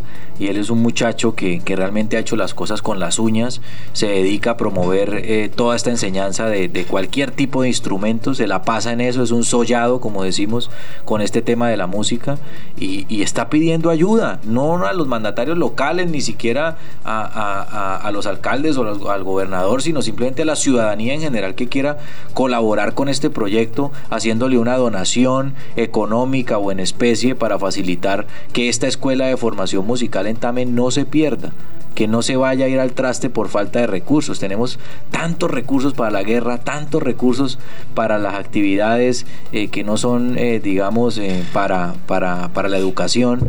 Hombre, ¿por qué no promovemos estas iniciativas para que Adrián pueda, y esta es una cruzada que deberíamos hacer de aquí en adelante, Juan Carlos, promover a la ciudadanía para que ayude a Adrián eh, con algún recurso económico para que él pueda eh, continuar con estas escuelas de formación musicales.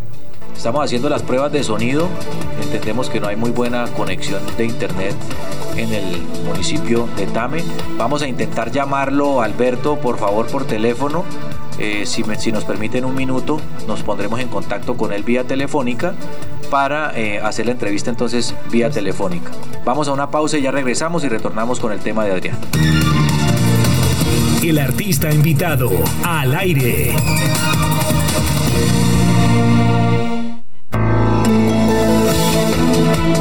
11 de la mañana, 36 minutos. Continuamos aquí en la recta final del programa Al aire. Hoy sábado 10 de octubre. Hablábamos hace un momento, tuvimos unas fallitas de comunicación con Adrián Rizcanevo. Él es el artista tameño del que les estaba hablando. Un muchacho promotor cultural, joven músico en Tame, que quisimos traer aquí al aire para que nos contara esta historia de promoción de la cultura, promoción de la música como uno de los mecanismos efectivos para salir de este tema de la violencia en los jóvenes que dediquen su tiempo a estar eh, preparándose musicalmente y no eh, ingresando a la, a la mala vida, a la guerra, a, estas circunstancias que llevan al traste el futuro de los jóvenes. Adrián, muy buenos días, bienvenido al programa Al Aire, un gusto tenerlo aquí en Meridiano 70. Eh, el gusto siempre es mío, Miguel. Eh, y qué gusto volverlo a saludar, como, como desde hace unos años estamos en contacto y participar de, de la audiencia que, que, usted ha generado en este espacio de Meridiano 70. Escuchando un poco la introducción que, que hacía y que la hacía de una manera muy correcta, eh, primero quisiera extender mi saludo de, de, admiración a todos los artistas del de, departamento de Arauca, a los músicos especialmente, que nos hemos visto desnudados un poco en esta pandemia eh, y, reinventándonos en nuestro quehacer, Miguel. Adrián, yo quisiera que comenzáramos eh, hablando de, de esa labor que usted realiza en Tame un poco silenciosa para el departamento, porque yo sé que usted en Tame todo el mundo lo conoce, lo admira y lo quiere, porque he sido testigo de ese cariño que le tiene la comunidad tameña a usted. Pero contémosle un poco, eh, eh, abriéndonos eh, en el espacio a los araucanos en general, qué es lo que está haciendo Adrián, cómo es esa historia que usted empezó a, a, a gestar toda esta pasión por la música en los jóvenes y, en, y no solamente en los jóvenes, en gente también, ciudadanos mayores de edad. Bueno, Miguel, eh, eh, yo soy aquí del municipio de Tame. Tuve la, la, gran fortuna de estudiar, de ir a Bogotá estudiar en la Universidad Pedagógica Nacional, licenciatura en música, y me devolví aquí al municipio y aportar, a, aportar los conocimientos de arte que aprendí allá. Llevo seis años en el municipio realizando eh, formación en orquesta, en tiendas de orquesta cuerdas frotadas, altas, violines, violas, contrabajos y chelos, de la misma manera hacemos formación en banda, todo este tema de los metales y la percusión y formación en la escuela de guitarra. En este trasegar de seis años han sido infinidad de niños y jóvenes y adultos los que han pasado por estos cursos culturales que no buscan otro más sino aprovechar el tiempo libre de la comunidad de una manera formativa y productiva alrededor del arte. Eh, llegamos a este año 2020, Miguel, nadie contaba con, con la pandemia y es, es de, saber de todos que estas normas para prevenir el contagio han golpeado mucho al área cultural, sobre todo, a todos los sectores económicos del país y del departamento, pero una de las áreas más frágiles, de los ecosistemas más frágiles, ha sido el arte y la cultura. Eh, es de saber de todos que no podemos hacer conciertos, que no podemos reunirnos con los chicos en grandes cantidades, entendemos que es para prevenir el contagio, pero esto ha hecho que este año 2020 haya, haya sido un año de muchas dificultades para todos los que nos dedicamos en la cultura en el país y en el departamento de Arauca. Adrián, ¿Qué ha hecho usted? Vi unos videos importantes ahí sobre el tema del bicentenario. Vimos unos niños en un parque tocando guitarra. Vimos eh, haciendo eh, grandes eh, musicales en el municipio de Tame. Cuéntenos acerca de esas actividades. ¿Quiénes participan en esas actividades? ¿Cómo se vinculan a esos procesos? Bueno, en el año pasado, el bicentenario, los 200 años de nuestra nación, eh, tuvimos la oportunidad de mostrar los resultados de, de, cinco años de grandes trabajos con niños, jóvenes y adultos y de llenar plazas, de llenar la biblioteca, eh, no solo en la parte del escenario, sino en la parte del público. Eh, grandes obras montadas de guitarra, grandes obras montadas en orquesta, fusiones de temas llaneros como Carmentea, con violines, con trompetas, con trombones, eh, y uno pues aportando la dirección y los montajes. De estos programas se benefician niños y jóvenes y adultos del municipio que así lo deseen. Hemos a lo largo de los años articulado el trabajo con casas de cultura y hemos recibido apoyos departamentales y del orden municipal también. Este año eh, que empezamos nuevos gobiernos, tanto nacional, departamental y municipal, yo entiendo que ningún alcalde de los municipios de Arauca se imaginaba lo que se venía, ni el gobernador. Ha sido un año muy difícil para todos, incluso para los mandatarios. Eh, pero pero ya a, a 10 de octubre creo que creo que eh, hablo por muchos cultores que necesitamos del apoyo decidido sobre todo de la gobernación y de nuestras alcaldías de las alcaldías de Saravena para los cultores de Saravena de Fortul para los artistas de Fortul eh, de, aquí de la alcaldía de Tame la casa de cultura de Tame para la mayoría de artistas entonces eh, el trabajo que realizamos siempre ha estado ahí con los niños y los jóvenes es arte brindar arte y brindar espacios sanos de esparcimiento para tanto para el público como para los chicos del municipio. Adrián, conversábamos eh, hace unos días vía telefónica y usted me decía que, hombre, que es lamentable que, que este tipo de situaciones eh, de los músicos, de los artistas, eh, pase por, por, este, por esta dificultad. Usted que ha sido, digamos, promotor en el municipio de Tame, que ha estado pendiente, que ha tocado incluso con grandes artistas regionales que mucha gente no conoce, pero que son unos tipos extremadamente talentosos. Hombre, ¿cómo, ¿cómo puede ayudar la ciudadanía? Es decir, los oyentes y los usuarios que están en, las plataformas virtuales, que lo están escuchando, que ven su proceso, que ven las, las, labores que usted viene realizando en torno a la música y el arte, ¿cómo pueden apoyarlo? ¿Cómo, cómo, cómo pueden hacer que, que, esto no se vaya a caer?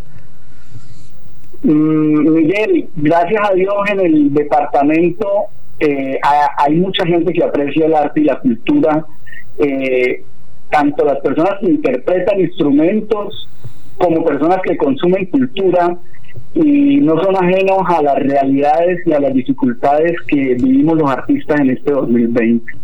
Eh, llamamos algo que se llama la autogestión y es la manera en que nosotros como artistas eh, buscamos los medios para que la gente pueda llegar a nuestra a nuestro sentir, a nuestras obras.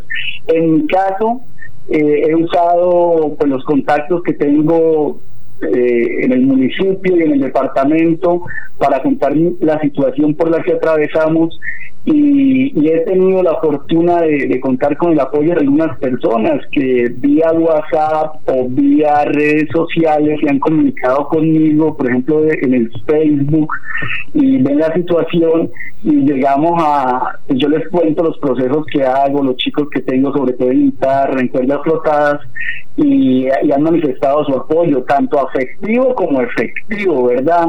Eh, hacemos han hecho consignaciones por Efecti, con, con el número de cédula, por el lado del Facebook, por inbox pueden preguntarme y ahí yo pido la información, que es normalmente el número de cédula, el nombre completo, y si hacen giro por alguna de estas empresas como Efecti o, o Supergiros. todo.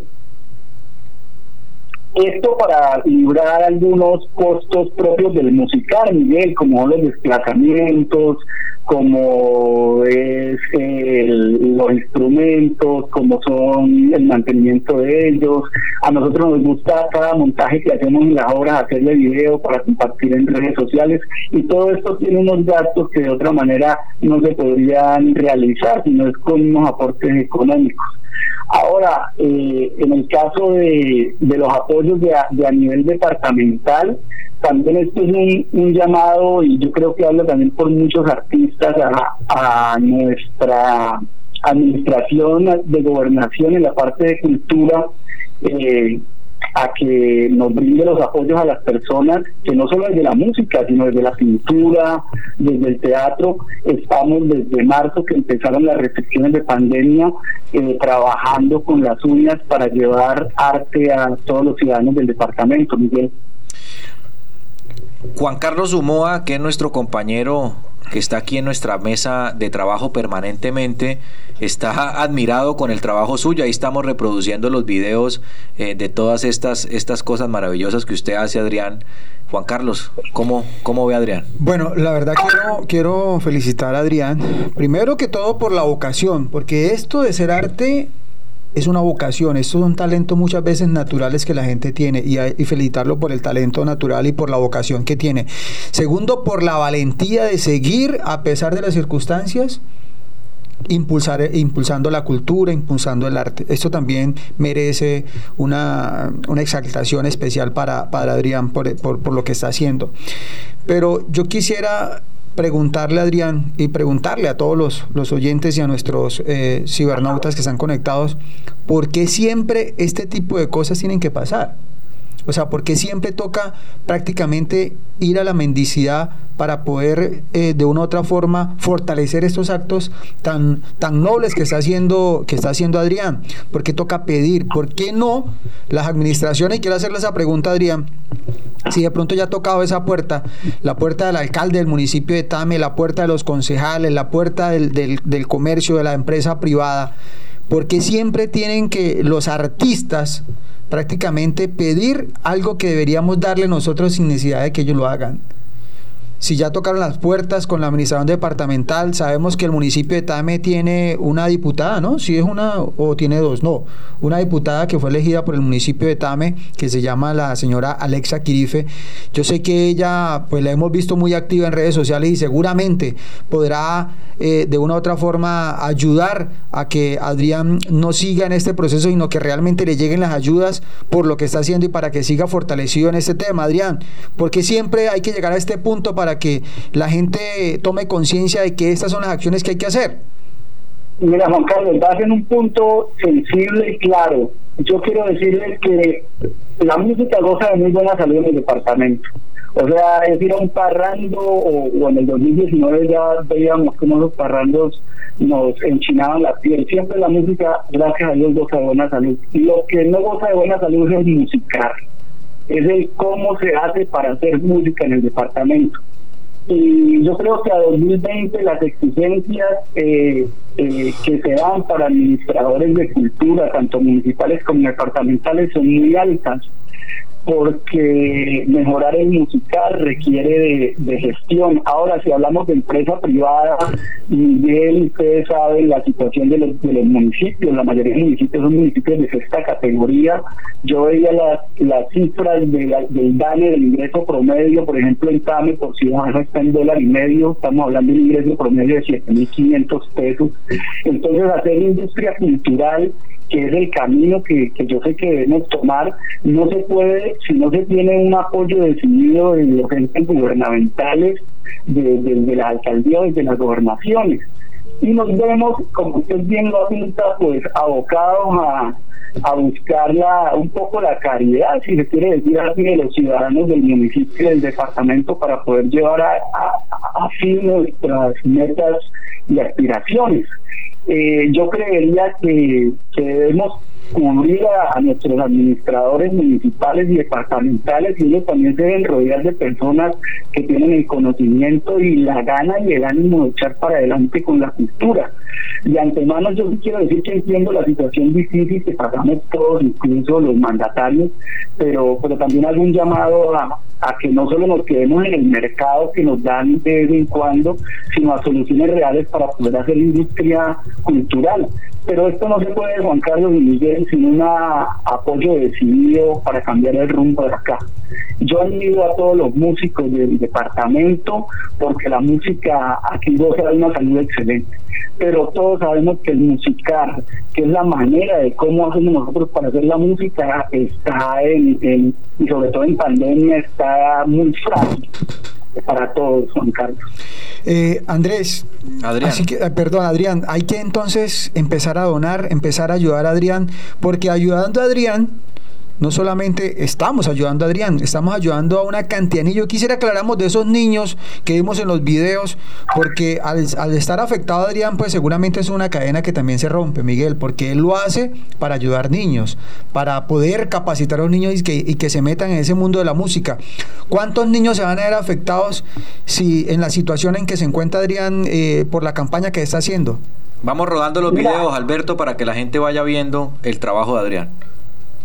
Mira, Juan Carlos y Miguel, eh, yo vengo ejecutando, normalmente vengo ejecutando tres procesos, orquesta, banda y guitarra. Cada proceso tenía alrededor de 40 chicos, estábamos hablando de 120 niños. Ahora, en, en tiempos de pandemia, me tocó echar mano de la virtualidad. Cuando echamos mano a la virtualidad, pues nos dimos cuenta de unas dificultades que, que tienen aquí o que tenemos en todo el departamento, que es el acceso a las redes, el acceso a la tecnología. Hay hogares que no tienen computador o que no tienen acceso a internet, que solo tienen la recarga de 5 mil pesos. Entonces, un poco el número de alumnos está ahorita alrededor de 40 alumnos en cuerdas frotadas, violines, violas y en guitarra pero la idea es tratar de llegar a más chicos, o por lo menos que con estos 45 alumnos que se están manteniendo en estos tiempos de pandemia, no, no perdamos el proceso y podamos compartir las obras que estamos montando constantemente ahorita en la pandemia y compartirlas con el público también en el departamento de Arauca. Yo siempre digo que, que es un poco difícil porque nos enamoramos de algo que que no se puede ver ni tocar, que es la, que es la música.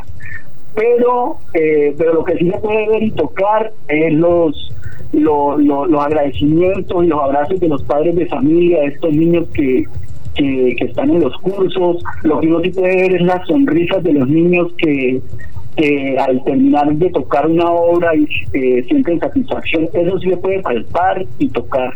Tal vez la música es un poco etérea, pero lo que sí vemos es el agradecimiento de las familias y el bienestar que se genera en los niños y los jóvenes en estos tiempos de pandemia.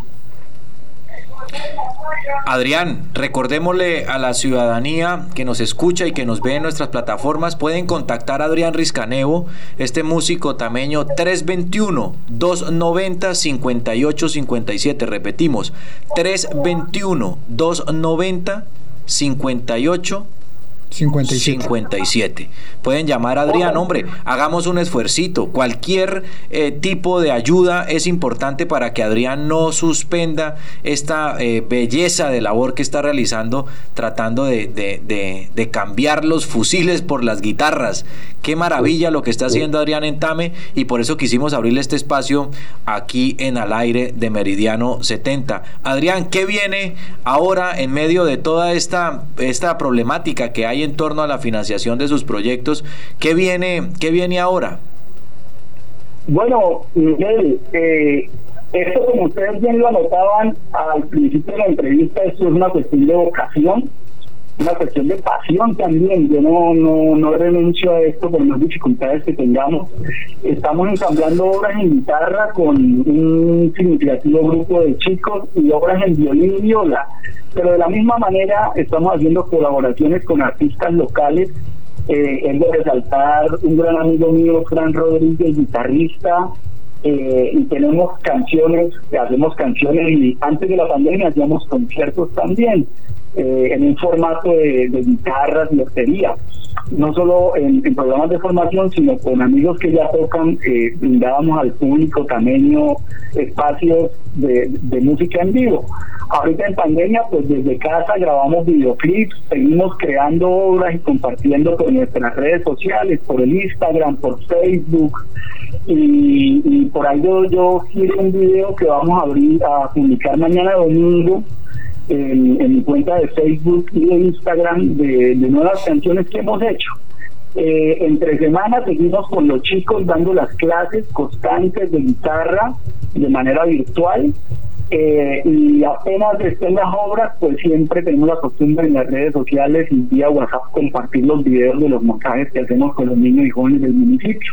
Entonces ahora lo que viene es igual lo que venimos haciendo, compartiendo nuestras obras y pidiéndole a la ciudadanía, que a la ciudadanía que les guste la cultura, que vean esto una salida sana para en estos momentos de, encierro y un poco de zozobra que vivimos todos, eh, tener este lado amable y que alguien tenga colaborarnos, como ustedes dice, está mi número de celular, también me pueden contactar por Facebook, aparezco Adrián Rizcaneo, o en Instagram Miguel aparezco adrián.rizcaneo. Por cualquiera de estas redes sociales o por WhatsApp me pueden contactar si alguien tienen eh, dar una donación, una colaboración para que este musical del municipio de Tame no pare. Adrián, pues muchísimas gracias. Juan Carlos, ahí está, ahí están los números 321-290-5857. Adrián Rizcanevo en Facebook y también lo pueden encontrar en Instagram. Hombre, ojalá la gente que nos escucha pueda ayudar a Adrián. Vamos a hacer eh, eh, ese, ese recordatorio la semana entrante Sí, también, señor. pero que la gente pueda ayudarle a Adrián, hombre, para que no es, no es para rumba, no es para malgastar, es 120 simplemente niños. para que a través de él más de 120 niños puedan tener esa formación musical, hombre. Metámonos un poquito la mano al bolsillo los que podemos. ¿Qué nos, muestra, Adrián. ¿Qué nos muestra Adrián ahí? ¿Qué nos estaba mostrando Adrián? Mira, mira, este es un símbolo de la paz, esta es una escopetarra. Sí, señor. Ah, qué berraquera, Adrián. ¿verdad, Miguel? ¿Y si la puede ejecutar ahorita Adrián así o, o- o- o no alcanza? Y necesita conectarse, Ah, pero sí, sí. a- si a bien tienen, yo puedo ir hasta Arauca, hago un esfuerzo y allá en la cabina la sonamos. Vamos Esto a, vamos a hacerlo, vamos a hacerlo en los próximos días, Adrián, para que la gente pueda también participar aquí en el programa y llamar. Nos encantó tenerlo al aire en Meridiano 70, Adrián. Usted es un personaje que hay que resaltar, eh, un personaje que ha dado su, su, su, su profesión al servicio de la comunidad y esperemos que, que la ciudadanía pueda apoyarlo para que usted continúe con esa, con esa hermosa labor, como lo decía. Miguel, no quisiera despedirme sin antes eh, dar mi, mi, mi felicitación y mi admiración a todos los músicos, a todos los instructores de música del departamento. Eh, al siguiente día que declararon la pandemia, yo ya escuchaba a muchos de mis compañeros instructores de música llanera, pero también instructores de, procesos de orquesta sinfónica, porque el departamento de Arauca tiene música sinfónica, en Saravena, en Tame, en Arauca instrumentos, y los vi rehaciendo y rehaciendo mis clases. Mi admiración total para ellos. Un saludo también al gobernador Facundo Castillo y al director de Cultura eh, departamental, eh, gran conocido, lo animo a que a que nos dé la mano a los cultores que bien lo necesitamos. Y lo mismo un saludo a Aníbal Mendoza, alcalde de Tame, y a la directora de Cultura de Tame, Indira Sarmiento. Recordarles que estamos haciendo cultura y que no nos abandonen, que necesitamos realmente el apoyo decidido de Dios Miguel. Y mi agradecimiento a usted, Miguel, y a Juan Carlos por este espacio.